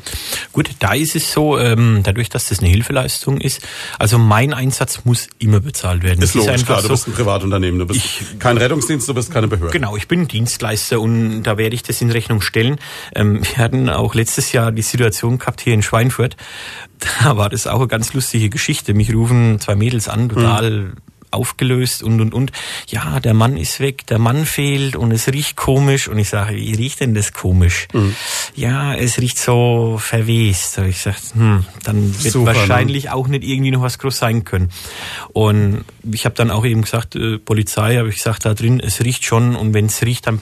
Es ist immer so, ich wege die Einsätze ab. Mhm Brauche ich Krankenwagen? Brauche ich Unterstützung? Brauche ich von der polizeilichen Seite her Unterstützung? Das wege ich immer ab. Und ich war bis jetzt immer gut gelegen. Also ich habe noch keinen Einsatz ausgelöst, was wirklich unübertrieben war, mhm. dass zum Beispiel der komplette Zug der Schwein, äh, Schweinfurter Feuerwehr mit draußen war, wo wirklich nichts war. Das so. Es war das, was ich gemacht habe bis jetzt immer, ich klopfe auf Holz, toi toi, immer so, dass es geklappt hat und mhm. dass es auch gepasst hat. Bei den Mädels war es so, die haben sich da eben auch ein bisschen verschätzt im Nachhinein. Die haben das das gemeldet eben, dass der Nachbar schon tagelang nicht mehr gesehen wurde äh, und es riecht aus der Wohnung komisch. Mhm. Ich bin hingekommen, was mir aufgefallen ist, wie ich zur Tür reingegangen bin, direkt an der Haustür stand die Biomülltonne. Und die ah. Biomülltonne, die hat natürlich auch im Sommer seinen Eigengeruch und mhm. die Tür stand offen. Jetzt ist es von der Biomülltonne rein. Wir haben dann trotzdem, die Polizei war ja dabei, haben wir dann die Tür aufgemacht und der gute Herr war nur in Paris, war verreist. Au, aber die Mülltonne hat so gerochen, als wäre der gute Herr in der Wohnung. Ja, und hätte sich verewigt sozusagen mhm. oder wäre ins Ewige gegangen. Und wir haben dann die Tür aufgemacht, eben das dann festgestellt, also er ist nicht da, äh, war allem soweit gut. Dann ist es halt auch wieder so, der Mann war auch leicht erregt, wie er zurückgekommen ist. Sie müssen sich vorstellen, er kommt zurück, sein Schlüssel passt nicht, es hängt ein Zettel Ach an. klar, da ist ja ein neues Schloss drin. ne? ein neues Schloss drin. Das ähm, willst du auch nicht haben, wenn du aus dem Urlaub kommst. Ne? Der kommt zurück. Ich weiß nicht, wann er zurückgekommen ist. Auf jeden Fall habe ich nur die Rückmeldung bekommen von der Polizei, dass er oben war, hat seinen Schlüssel geholt und er war massiv aufgeregt. Das bedeutet aber, der kommt dann zurück. Ihr habt das Schloss ausgetauscht, weil ja. in dem Moment, wenn du die Tür genau. aufgemacht hast, muss ein neues Schloss rein, ja? Genau. Also ich musste das Schloss zerstören, weil er abgeschlossen hat. Mhm. Bei abgeschlossen Klar, ist ja logisch, der fährt in Urlaub, der schließt rum, ne? Hab dann äh, ein neues Schloss reingemacht und hab den Schlüssel an der Polizei übergeben. Ach so, und dann kommt er und dann hängt da ein Zettel. Genau, da hängt ein Zettel dran, äh, ohne Namen, sehr geehrter Herr sowieso. Äh, wir mussten aufgrund eines Verdachtes mussten wir ihre Wohnung öffnen. Es wurde nichts entwendet, es wurde nichts kaputt gemacht. Wenn Sie wieder da sind, holen Sie Ihre Schlüssel auf der Dienststelle Mainberger Straße. Dann kommt er hoch, weist sich uh. aus. Und das sind halt natürlich auch so Sachen. Und in Schweinfurt, es ist nicht jeder mobil der musste dann auch noch hochlaufen und also der war leicht. Und hat einen Koffer vor der Tür stehen gehabt und war nicht begeistert, das kann man vorstellen. Ja. Auf der anderen Seite müsste der eigentlich dankbar sein, dass der so tolle Nachbarn hat, die, äh, wenn mal wirklich was wäre, hm. Liegt es, ja nicht drei Wochen, ne? Es ist, es ist immer wirklich so diese Waagschale, was man aushalten muss. Ich bin immer eine, lieber einmal zu viel angerufen, als wie einmal zu wenig. Absolut. Und es ist alles heutzutage erklärbar, es ist alles begründbar. Ähm, selbst die Polizei ist nicht so. Es gibt Phasen bei der Polizei, da sind die einfach massivst ausgelastet. Mhm. Wo man einfach dann sagen muss, der steht hinten an, muss man auch der Polizei irgendwie dann äh, Rücksicht drauf nehmen und sagen, okay, verstehe ich, ihr seid personell auch ein bisschen angeknappt, man macht einfach das nach und nach. Mhm. Und gerade bei den Mädels war es so, ich habe dann auch mich hingestellt ne, und die waren am Boden zerstört. Die ja, waren klar, verzweifelt, oh Gott, hätte man nicht selber drauf kommen können mhm. und und und. Ich habe dann auch gesagt, was soll ich nun zu euch sagen? Ja, müssen wir den Einsatz jetzt bezahlen? Habe ich gesagt, nein. Das Ganze ist dann aber über Versicherung gelaufen, es mhm. wurde auch bezahlt. Aber es ist so, hätte man jetzt den zwei Mädels, ich sag's mal zu deutschen Einlauf gegeben, was denn da einfällt, das hätte man vorher klären Sie können. Die hätten nie wieder, die würden nie, nie wieder, wieder was machen. Ja. Und wir hatten auch schon Fälle gehabt, das war oben am Bergel gewesen, ist im Gerichtsvollzieher reingegangen, da lag die Frau ein halbes Jahr. Das würdest du dir nicht vorstellen. Ne? Und das sind halt auch Sachen, ähm, da bin ich auch kurz vorm Ausdicken gewesen, weil wirklich niemand nach niemand geschaut hat. Die Frau war gut vermögend, hat zwei Konten gehabt mhm. und hat tatsächlich äh, ein laufendes Konto gehabt, wo ihre laufenden Kosten drauf Also mit Dauerauftrag, das heißt, das lief alles weiter? Ganz genau. Das Ganze lief weiter, bis dann irgendwann vom festen Konto nichts mehr rüberkam. Und das Ganze ging dann über, dass die äh, den Strom gesperrt haben. Erster Brief, sehr geehrte Frau sowieso, Sie müssen noch bezahlen, sonst wird er abgestellt. Mhm. Zweiter Brief, dann kam es vom Gerichtsvollzieher. Und es ist dann wirklich so weit gekommen, dass wir rein mussten in die Wohnung. Und ich bin unten reingelaufen und es war ein Mehrfamilienhaus und da habe ich schon gesagt, also ähm, da wird nicht mehr viel zu holen sein und da müssen wir auch wahrscheinlich nichts mehr machen. Mhm. Meinst du? Sag ich, ja. Weil das riecht man schon unten im Treppenhaus. Und hat, Aber das kriegt kein Nachbar mit? Die haben das alle mitbekommen. Alle. Aber keiner hat, hat was gesagt. keiner was gesagt. Ich war dann da, wir haben das dann eben abgesprochen, Polizei, jawohl, ich mach auf. Wollte gerade eben anfangen zu fräsen, kam ein Mitbewohner an, und sagt zu mir, hey, was ist mit dir los? Ist ja schön, dass du mal die Tür aufmachst. Die liegt schon seit Wochen drin, jetzt ist endlich der Gestank weg. Was sagt man so einem Menschen? Ich habe erst mal geschluckt. Und bei mir ist das große Problem, wenn ich kurz vorm Ausrasten bin, sieht man bei mir die Halsschlagader. Ist ein das fängt dann so das Pochen an. Es fängt Pochen das heißt an. dann mal weg von Daniel. Ne? Jeder, jeder, jeder, wo mich kennt und sieht, dass irgendwo am Hals was rausquillt, ähm, die suchen es Weide. Hm. Ich habe mich dann zusammengerissen und habe nur gesagt, pass mal auf, du Typ. Du weißt, dass da drin die Frau liegt. Du hast das gerochen. Du bist tagtäglich dran vorbeigelaufen. Hast du ein Handy? Ja, na klar habe ich ein Handy, ein nagelneues iPhone. Habe ich hm. gesagt, warum bist du nicht in der Lage, die 110 zu wählen und einfach nur zu sagen, Mensch, da passt was nicht. Hm. Ja, logisch. Ja. Die Polizei hat dann gemerkt, dass das Ganze sich ein bisschen aufschaukeln könnte, hm. hat danach gesagt, Herr Bürl, weiter die Tür aufmachen, sie gehen weiter, fertig. Es hat mhm. jeder sich sein Teil gedacht, aber das sind auch so die Sachen, wo ich sage, warum kann man nicht die Augen aufmachen? Ja, ein bisschen mehr aufeinander aufpassen. Ne? Das, das wäre wichtig. Wir machen ganz kurz Wetter, sprechen sofort weiter. Jawohl. Lloyd von da, unsere Ausgabe an diesem Sonntag mit Daniel Würl. Schlüsselnotdienst aus ähm, Gibt es eigentlich eine Berufsbezeichnung? Schlüsselnotdienst klingt immer so nach äh, Schlüsselnotdienst. Habt ihr eine Berufsbezeichnung? Ähm, die Berufsbezeichnung ist eigentlich der Schlüsseldienst. Schlüsseldienst. Okay. Und ähm, bei mir ist es so, ich möchte mich eben von diesen ganzen schwarzen Schafen auch abheben. Mhm. Deswegen habe ich gesagt, ich mache einen Schlüsselnotdienst. Ah, okay, und das unterscheidet das Ganze, ja. ja weil man hat überall die Anzeichen Schlüsseldienst, super günstig, Öffnung mhm. ab sieben Euro und und und. Ein jeder Mensch, wo Auto fährt, weiß, mit sieben Euro mache ich nicht mal das Auto mhm. an und fahre fünf Kilometer, mal übertrieben gesagt. Ja, klar. Ähm, da habe ich immer schon gesagt, ich mache hier schon mal eine Barriere mit rein, ich möchte mich von den anderen distanzieren. Mhm. Ich bin nicht der klassische Schlüsseldienst, wo abzockt, ich möchte ein Eigenmerkmal haben. Mhm. Und deswegen Schlüsselnotdienst. Ja. Okay. Das ist eine Idee, ja.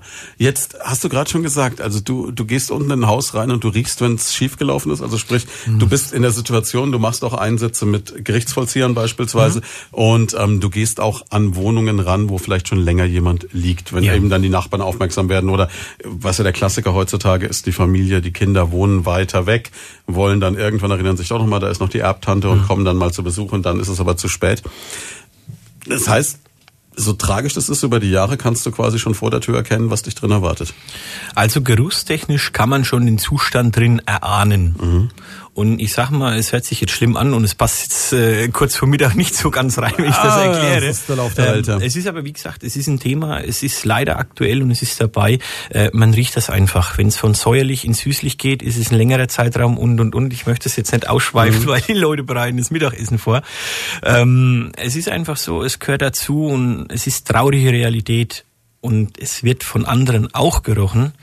Und wie du es vorhin gerade geschildert hast. Ignoriert. So, aber das bedeutet auch, unsere Gesellschaft wird kälter, kann man das so sagen? Sie wird kälter.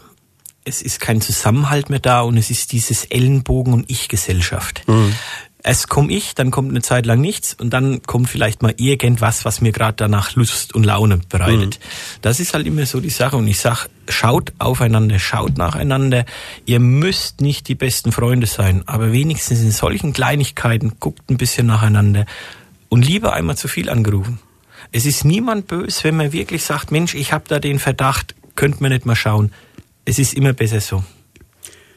Jetzt gibt es natürlich auch die Situation, wir haben es gerade schon gesagt, dass du mit einem Gerichtsvollzieher in eine Wohnung rein musst. Das ist eine Zwangsräumung oder irgendjemand hat ganz lang seine Rechnungen nicht bezahlt. Das sind dann die weniger schönen Jobs wahrscheinlich. Da kann es ja auch durchaus sein, dass einer, der noch schlechter gelaunt ist als die Katze, von der mhm. du vorhin erzählt hast, die rauskam, da drin sitzt und äh, nicht unbedingt auf dich wartet. Ne? Ja, das haben wir leider auch des Öfteren. Ähm, der Widerstand ist auch gewachsen. Es ist immer so, der Gerichtsvollzieher ist die Amtsperson, wo das Ganze anleitet mit seinem Beschluss. Mhm.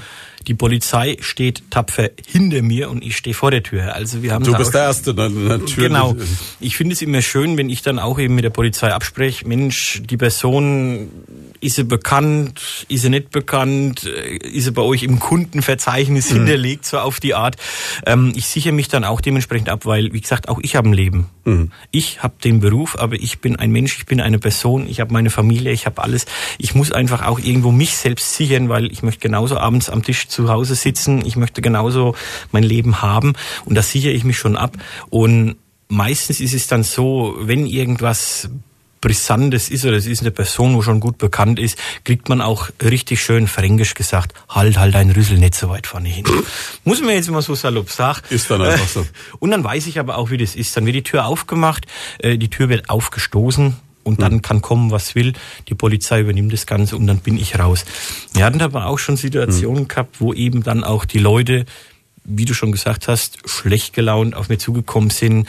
Äh, es fängt an mit Beleidigungen, Handgreiflichkeiten bis hin zum Messer. Das haben wir halt ja, auch schon. Dann auch nicht lustig, ne? ähm, wo ich sagen muss, Schusswaffe war zum Glück noch nicht dabei, aber halt wie gesagt die Bereitschaft mit Messer. Und wenn ich ein Gespräch mit Menschen anfange, da habe ich kein Messer dabei. Und das sind halt immer so Scheidepunkte, wo man dann auch sagt, Mensch, es könnte selbst an Kragen gehen.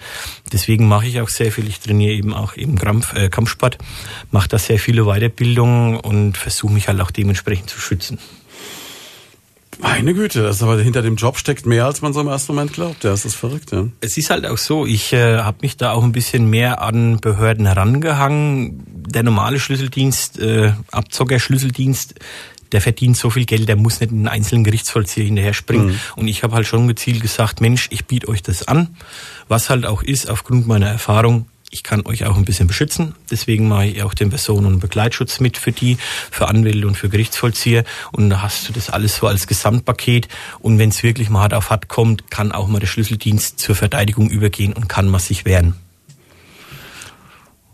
Bedeutet aber auch, du erlebst auch richtig heftige Schicksale. Mm. Also das, das sind ja. ja nicht nur Leute dabei, die, die jetzt aggressiv dir gegenübertreten, das sind auch Leute genau. dabei, wenn du als letzte Konsequenz kommst, geht's bei mhm. denen um die nackte Existenz. Die stehen dann wortwörtlich erstmal an der Bordsteinkante. Natürlich werden die irgendwie aufgefangen. Da gibt's mhm. in unserer Gesellschaft natürlich Systeme für. Aber im ersten Moment verlierst du dein Zuhause. Ja, also es ist wirklich, äh, wenn wir eine Maßnahme machen, ist es das existenzielle Ende. Also da mhm. ist wirklich, da gibt's auch nicht mehr irgendwie, äh, ich könnte nochmal 20 Euro bezahlen, machen wir mhm. nochmal zwei Wochen. Das ist dann da wirklich, ist dann rum, ja. das ist rum. Und gerade bei den äh, Zwangsräumungen, was wir auch mit durchführen und was ich da eben auch mit unterstütze, ist es halt wirklich so, es sind ältere Leute, es sind jüngere Leute, man hat alle Sorten dabei, wo wirklich das Leben verloren haben. Das mhm. ist denen komplett aus der Hand geraten. Es fängt an bei Mahnungen, es fängt, geht weiter über die ersten Enteignungen, es gibt Vollstreckungen und das Ganze. Und die stehen, ich sag's mit dem Arsch an der Wand. Mhm. Und es ist halt auch wirklich so, die wissen nicht mehr weiter. Und die gehen danach teilweise aufs Letzte. Und das ist dann diese Vogelstrauß-Politik, dass ich sage, dann mach halt einfach die Tür nicht mehr auf. Ne? Und dann genau, dieses Abschalten. Also mhm. ähm, was wir auch jetzt äh, oft bei Räumungen haben, ist einfach der ganze Briefverkehr. Mhm. Die haben in ihrer Wohnung haben die 40, 50 Briefe, aber nicht irgendwelche Hallo, wie geht's dir? Mhm. Wirklich extreme Briefe, ach vom Gerichtszug, also über den Gericht zugestellt, allem drum und dran. Die verlieren die Realität. Die wollen das wirklich ablocken und mhm. dann kommt der Dach X und dann setzt man die raus. Und wir haben das jetzt auch schon öfters erlebt, dass dann tatsächlich dann der Gerichtsvollzieher sagt, so, Sie packen sich jetzt einen Koffer mhm. und dann gehen Sie zum Herrn Bürgermeister. Der kümmert sich um Sie. Und das sind dann so Sachen, Familien, Kinder, wir haben schon Tierheime dabei gehabt, wo die Tiere dann mit abholen mussten, weil die Tiere nicht mit untergebracht wurden. Äh, Verwahrlosungen. Wir haben auch sehr viele, äh, wo über Betreuungsstellen dann eingereicht wird, wo dann mhm. Zwangseinweisungen sind, wo die Leute eingewiesen werden. Ähm, die Leute stehen nicht mehr im Leben. Die sind wirklich nur noch in ihren Tunnel drin. Es gibt kein Rechts, kein Links, keine Vernunft. Es gibt auch kein Einwirken auf die Leute. Die müssen dann wirklich mal mit Gewalt aus der Wohnung rausgenommen werden eingestellt werden, medikamentös behandelt werden und dann läuft das wieder. Aber bis es soweit ist, ist es erstmal tragisch. Ne? Der Weg dorthin ist lang und durch diesen langen Weg, wir haben sehr viele Messi-Wohnungen, mhm. wo wir dann auch aufmachen. Ähm, wir haben Pfandflaschenwohnungen, wo wirklich, kann man sagen, 800 bis 1000 Euro an Pfandflaschen Wert drin liegt. Und die Leute schaffen das nicht mal, das vorhandene Geld zu nehmen die Pfandflaschen abzugeben und einfach wieder zu sagen, ich versuche zurückzurudern. Mhm. Und wenn ich einfach nur, ich sage, ich bin Mensch, ich rede. Mhm. Egal was ist, ich versuche immer zu reden. Mhm. Und wenn man wirklich zum Gläubiger hingeht und sagt, Mensch, ich stecke da gerade in dem Problem, ich habe noch eine Möglichkeit. Was können wir denn machen? Ja? Dieses könnten. In der Regel ist ja auch jeder, der was von dir kriegt, froh, wenn er weiß, okay, es geht zumindest irgendwas, ne? Ja, und das ist eben halt auch heute die, die verfrorene Gesellschaft, die, die fallen in ihren Loch rein und dann bleiben die drin und es kommt nichts mehr nach. Und dann stehen wir irgendwann da und dann machen wir die Türen auf. Äh, die Entrümpler, wo ich auch sagen muss, dass wir auch zum Beispiel mal Leute von heute, wenn ihr mal jemanden Ja, ja ich weiß, ich habe ich hab da schon gedanklich so einen Kandidaten, den ich von Facebook kenne, der, der macht Tatortreinigung. Das ist, oh, das ist äh, sehr interessant. spannende Geschichte, ja. ja. Und das, wirst du zum Mittagessen auch nicht haben, aber der macht auch viel Messewohnungen. Das ist wirklich mhm. verrückte Sache. Ja. Und das sind halt auch so Sachen, die gehen damit auch sehr schmerzfrei um, mhm. weil die auch abschalten. Also äh, Leute von heute, das wäre auch mhm. ideal. Ist, ist das eigentlich sowas, wie viel Mitgefühl schwingt dann bei dir da noch mit? Also es gibt doch bestimmt so diesen Moment, du hast vorhin gesagt, Kinder sind sowas, wo es dich dann immer mhm. reißt. Wenn man sich vorstellt, die allein, allein, alleinerziehende Mutter, blub, was für ein schweres Wort, um Viertel vor zwölf, die alleinerziehende Mutter mit äh, Kindern, die dann vielleicht irgendwie in der Situation ist, das verfolgt einen dann auch, oder? Also es geht teilweise nach. Es kommt immer darauf an, wie alt die Kinder sind. Bei mir ist es so, da muss ich auch wirklich meinen Eltern danken. Ich habe ein wirklich sehr, sehr geordnetes und gutes Elternhaus gehabt. Mhm. Ähm, ich sage mir halt nur wiederum, was wird aus den Kindern? Mhm. Weil das, ich bin der Meinung, das, was ich meinem Kind vorlebe, das lebt das, nach. Ganz klar. Ja. Und wenn ich jetzt Kinder habe, die wo mit zehn Jahren zwangsgeräumt werden, wo selber schon dann noch 15, zwischen 10 und 15 diesen eigenen Kopf sich entwickeln und naja, meine Mutter kommt so durch, dann komme ich auch irgendwie durch. Man muss halt irgendwo so eine Art Mentor haben und eine Bezugsperson haben, den man ja nacheifern will. Mhm. Und wenn man das dann sieht, dass die äh, in so ein Verhältnis rausgeholt werden, kommen in eine Notunterkunft rein, kommen wirklich von einem Haus in eine Dreizimmer-Notunterkunft für die nächsten drei Monate. Und nach den drei Monaten weiß man nicht, wie es weitergeht. Das ist immer so eine Sache, wo man sich dann so überlegt, meine Güte, was zeigt man den Kindern, was lebt man denen vor? Wie geht das wie, weiter? Ne? Wie geht es weiter?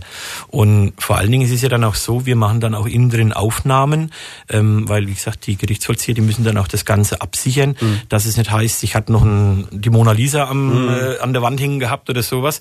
Ähm, wir gehen dann auch rein und du kriegst halt auch wirklich das Intimste von der Familie mit. Man sieht Familienbilder, wo alles geordnet ist, wo die noch komplett draufstehen und und und. Und irgendwann ist dann mal schiefgelaufen. Ja. Irgendwas ist dann schiefgelaufen und dann hat man auch so Fälle, wo man mit nach Hause nimmt, wo man sich einfach so überlegt, meine Güte, wie kann das so außer Ruder laufen? Zehn Minuten haben wir noch mit Daniel Wörl, unserem Studiogast von diesem Sonntag vom Schlüsselnotdienst Walter Steinmüller. Daniel, worüber wir noch gar nicht gesprochen haben, jetzt mal weg von dieser ganz tragischen Geschichte, vielleicht zu etwas, wo viele Leute sich auch freuen, weil du für sie einen Schatz hebst. Du machst auch Tresore auf. Ja, das war auch ähm, zum Anfang, wie ich das Ganze übernommen habe, sind vereinzelte Anfragen gekommen. Mhm musste ich leider ablehnen, weil ich einfach die Ausbildung nicht hatte. Ich habe mich dann weitergebildet, habe dann die Schulung gemacht im Bereich der Tresoröffnung. Tresoröffnung ist ein unwahrscheinlich großes, extrem ausgefülltes Gebiet. Es gibt so viele. Arten. Es gibt viele Tresore. Ne? Und es fängt wirklich an. Also wir haben die Fall, äh, den Fall zum Beispiel, dass jemand verstirbt, es wird ein kleiner Tresor gefunden, es könnten da drin die Unterlagen sein, äh, was sehr häufig ist, was leider auch mein Hobby sehr betrifft und meistens sind es auch Leute, wo ich kenne. Es sind Jagdkollegen, wo urplötzlich versterben. Der, der Waffenschrank ist Der Waffenschrank. Der Waffenschrank ist auch eben so eine Sache. Wir haben oftmals so, dass dann die Waffenschränke nicht geöffnet werden können. Dann komme ich ins Spiel, mache die Waffenschränke Klar, weil natürlich auch die Frage ist, was ist mit den Waffen? Sind die wirklich in dem Waffenschrank oder hat sich die genau. schon längst einer mitgenommen, ne? Und das, das dann, dann wird's riskant. Das ne? ist es ja. Ähm, wir haben auch im Bereich eben jetzt der Sportschütze und so haben wir das auch eben, mhm. dass dann eben die Schränke geöffnet werden müssen. Es gibt leider Unfälle, es gibt Suizide, was wirklich das ganze Feld so extrem groß macht und dass da wirklich eine extreme Weide ist, was es für Möglichkeiten gibt. Und es fängt an bei der kleinen Geldkassette, wo man die Oma ihr Erspartes drin hatte, bis hin zum riesengroßen Datentresor, wo irgendwelche Firmenunterlagen eingesperrt sind, also abgeschlossen sind und abgesichert sind, bis hin zum Banktresor. Also es gibt alles an Möglichkeiten. Kriegt man denn wirklich alles auf oder gibt es irgendwann nochmal den Punkt, wo man sagt, hier geht's nicht weiter? Also ich hatte bis jetzt einen Tresor gehabt, den ich wirklich nach achteinhalb Stunden intensiver Arbeit, harter Arbeit gesagt habe, Leute, vorbei. Das heißt, das ist das Modell, das du jetzt auch für zu Hause kaufst. Äh, sozusagen. ähm, bei dem Modell ist es aber wieder so, es gibt ja nichts, was es nicht gibt. Mhm. Und wir hatten ja auch die Möglichkeit, man kann den mal im geöffneten Zustand dann anschauen. Mhm. Also ich hatte wirklich einen Tresor gehabt, das war ein massiver Dreier-Wertschutzschrank. Ähm, da war Glasplatte drin, das, da ging überhaupt nichts mehr. Ich habe danach okay. gesagt, bitte an den Hersteller wenden. Die haben dann einen Spezialisten geschickt, wo dann auch die Notentriegelung machen konnte. Also irgendwo sind Grenzen gesetzt, aber es gibt nichts, was man nicht nachlernen kann. Mhm. Wenn man sich die Zeit nimmt, das Interesse das hat damit beschäftigt. damit beschäftigt. Das ist auf der anderen Seite ist es doch bestimmt auch dann auch so ein Ehrgeiz in einem steckt. Ne? Du, du willst ja. ja. eigentlich kein Schloss nicht aufkriegen. Ne? Ja. Also ähm, es ist äh, so ein kleines Wettkämpfchen mit sich selbst. Also mhm. es ist wirklich, man sieht was. Was ich jetzt zum Beispiel, eine Tresoröffnung bei mir zum Beispiel ist mir so, ich sage, Leute, die rufen mich an, sagen, Mensch, ich habe den Schlüssel nicht, ich habe den Code nicht mehr, wir haben da die Probleme, verstorben, je nachdem. Und dann fange ich immer an, äh, seid so gut, ich gebe euch meine WhatsApp-Nummer, schickt mir ein paar Bilder. Dann fange ich an und schaue mir den Tresor an. Ich informiere mich im Vorfeld schon, was kommt Dass du weißt, was dich erwartet. Genau. Und ähm, ich kann auch sagen, zu 80 Prozent meiner Tresoröffnungen mache ich auf Festpreisbasis, mhm. dass auch eben für den Kunden klar ist, was auf einen zukommt, mhm. ob es denn das wert ist, weil halt auch die Daten drin sind. Kunde muss dann wahrscheinlich auch mehr oder weniger nebendran stehen bleiben, weil in dem Moment, wenn du ihn aufmachst, es kommt. Weiß ja keiner, was drin ist, unter Umständen. Ne? Genau, also Tresor ist mitunter das diskreteste, was ich als Öffnung anbiete. Mhm. Und die Öffnungen sehen auch so aus, also es kann einer mir hinter mir stehen und kann da äh, ja über die Schulter nicht schauen, aber er kann meinen Rücken anschauen. Ähm, ich mache das immer so, bei mir ist eben die Diskretion. Ich öffne den Tresor und der wird maximal fingerbreit, spaltbreit geöffnet. Und dann bist du weg. Dann quasi. bin ich weg. Wobei mhm. das Weg sich noch so ausstellt, ich lasse einen kommen. Mhm der übernimmt die Tür und danach gehe ich weg. Ich mache jetzt auch nicht das Werkzeug oder irgendwie weg, weil wenn das Ding offen ist, wollen die schnellstmöglichst ran. Ja, ist klar. Und ähm, da ist es dann so, ich gehe dann weg.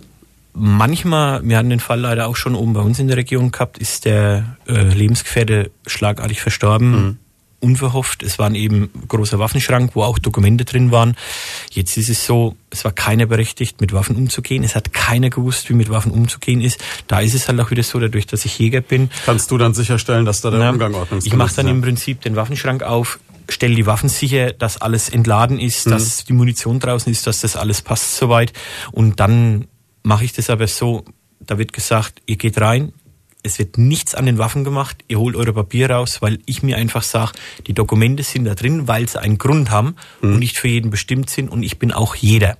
Also mhm. gehe ich von dem Ganzen weg und lasse die die Dokumente sichern und so wie die Dokumente gesichert sind, gehe ich hin, mache die Waffen, prüfe die Waffen und dann hat sich das erledigt. Was passiert mit solchen Waffen, wenn jetzt kein Berechtigter mehr im Haus ist? Gehen die an die Polizei oder wie, wenn, wie läuft das? Wenn kein Berechtigter jetzt im Haus ist, haben die eine sogenannte halbe Jahresfrist. Mhm, okay. In dem halben Jahr dürfen die Hinterbliebenen die Waffen erstmal gesichert verwahren. Mhm.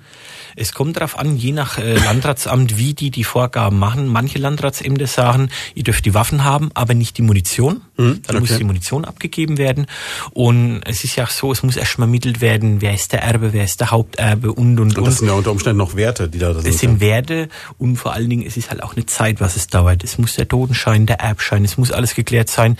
Die Leute haben ein halbes, halbes Jahr Zeit können das Ganze aufbewahren und danach sollte dann es veräußert werden. Mhm.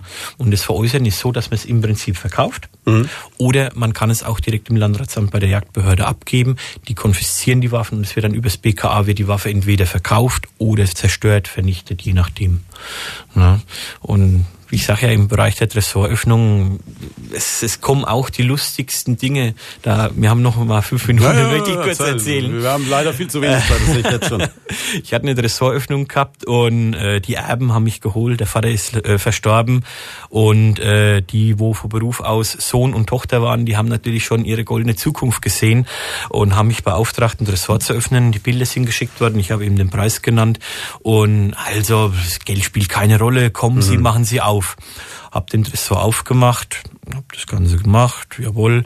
Also die Tür übergeben, ich gehe raus und wie ich vorausgehe, habe ich schon das Stöhnen gehört. Öh. War nichts drin.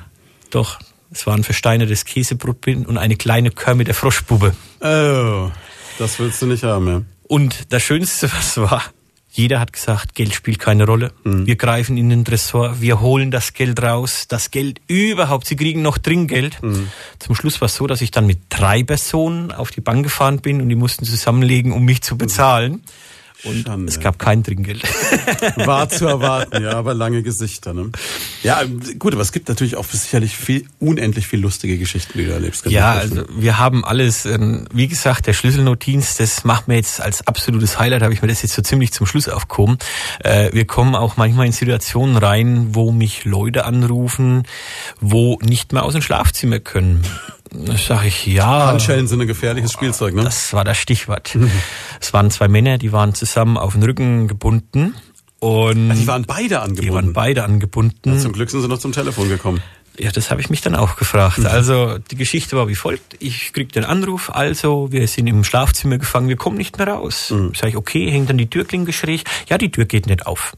Okay, gut, es ist ein Riegelbruch oder ein Fallenbruch. Mhm. Ich komme zu Ihnen, so und so viel kostet's. Ja, kommen Sie rein, die Haustür, also die Wohnungstür ist offen, die können Sie zerstörungsfrei öffnen, gehen Sie rein, rum, rechts, links, hinten, das immer. Mhm.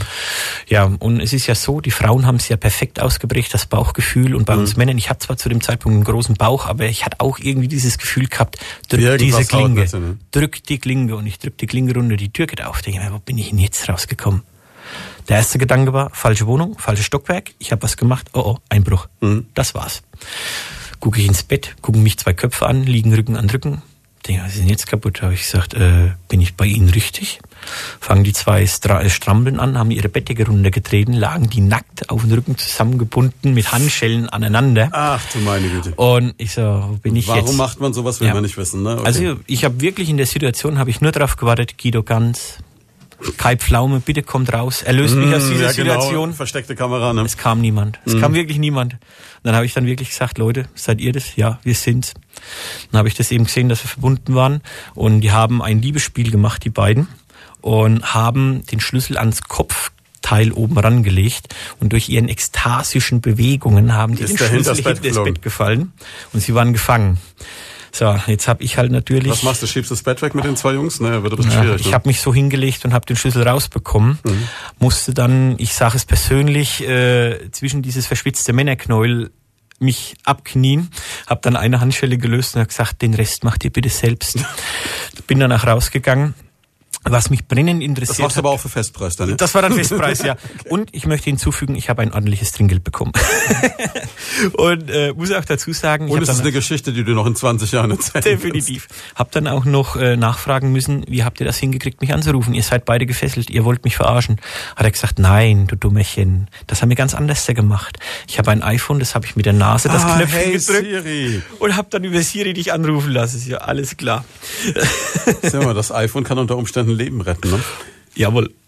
Mann, Hier. Mann, Mann. Eine wilde Geschichte, ja. Ja klar, aber das ist, ich meine, das passiert, ja. Ja, Also, also ich möchte noch kurz Werbung in eigener Sache machen. Äh, Ich werde jetzt am Mittwoch wäre ich 36 und geplant ist für 40 mein erstes Buch zu veröffentlichen. Best of Volume 1. Also wenn es dann soweit ist, Christian, du kriegst auf jeden Fall von mir eine signierte Aus. das ist eine, schöne Idee. Ja, das heißt aber, wenn du jetzt am Mittwoch Geburtstag hast, am Mittwoch vielleicht lieber äh, nicht gerade dann abends um acht nochmal die Tür zu fallen lassen. Oder Äh, bist du trotzdem im Einsatz? Doch, ich bin im Einsatz, selbst an meinem Geburtstag. Das Einzige ist, ich bin auf einer Auslandsschulung, da bin ich dann auf einer Weiterbildung. Ich fliege am äh, Donnerstag früh, fliege ich nach Israel zu einer okay, da Weiterbildung. werden die Anfahrtskosten echt hässlich. Das ist ein bisschen viel, aber wie gesagt, durch meine Schwester, die übernimmt das Ganze auch, wenn ich nicht da bin. Die macht das genauso professionell, kommt genauso mit dieser ruhigen, deren Art, wie ich da stehe und kriegt auch jede Tür auf. Nee, Ich würde mal sagen, bevor dein erstes Buch rauskommt, musst du noch mal wiederkommen. Es gibt bestimmt noch viele Geschichten, die wir nicht gehört haben. Hat mich riesig gefreut, dass du da warst. Daniel Würl vom Schlüsselnotdienst Walter Steinmüller. Sie können das Gespräch morgen nachhören. Steht ab mittags als Podcast auf unserer Homepage auf radioprimaton.de und der Kollege schaut schon ganz böse, weil wir schon eine halbe Minute überzogen haben. Ist aber nicht schlimm. Der hat jetzt sechs Stunden Zeit für Sie. Insofern kein Thema. Jetzt kommen die Nachrichten.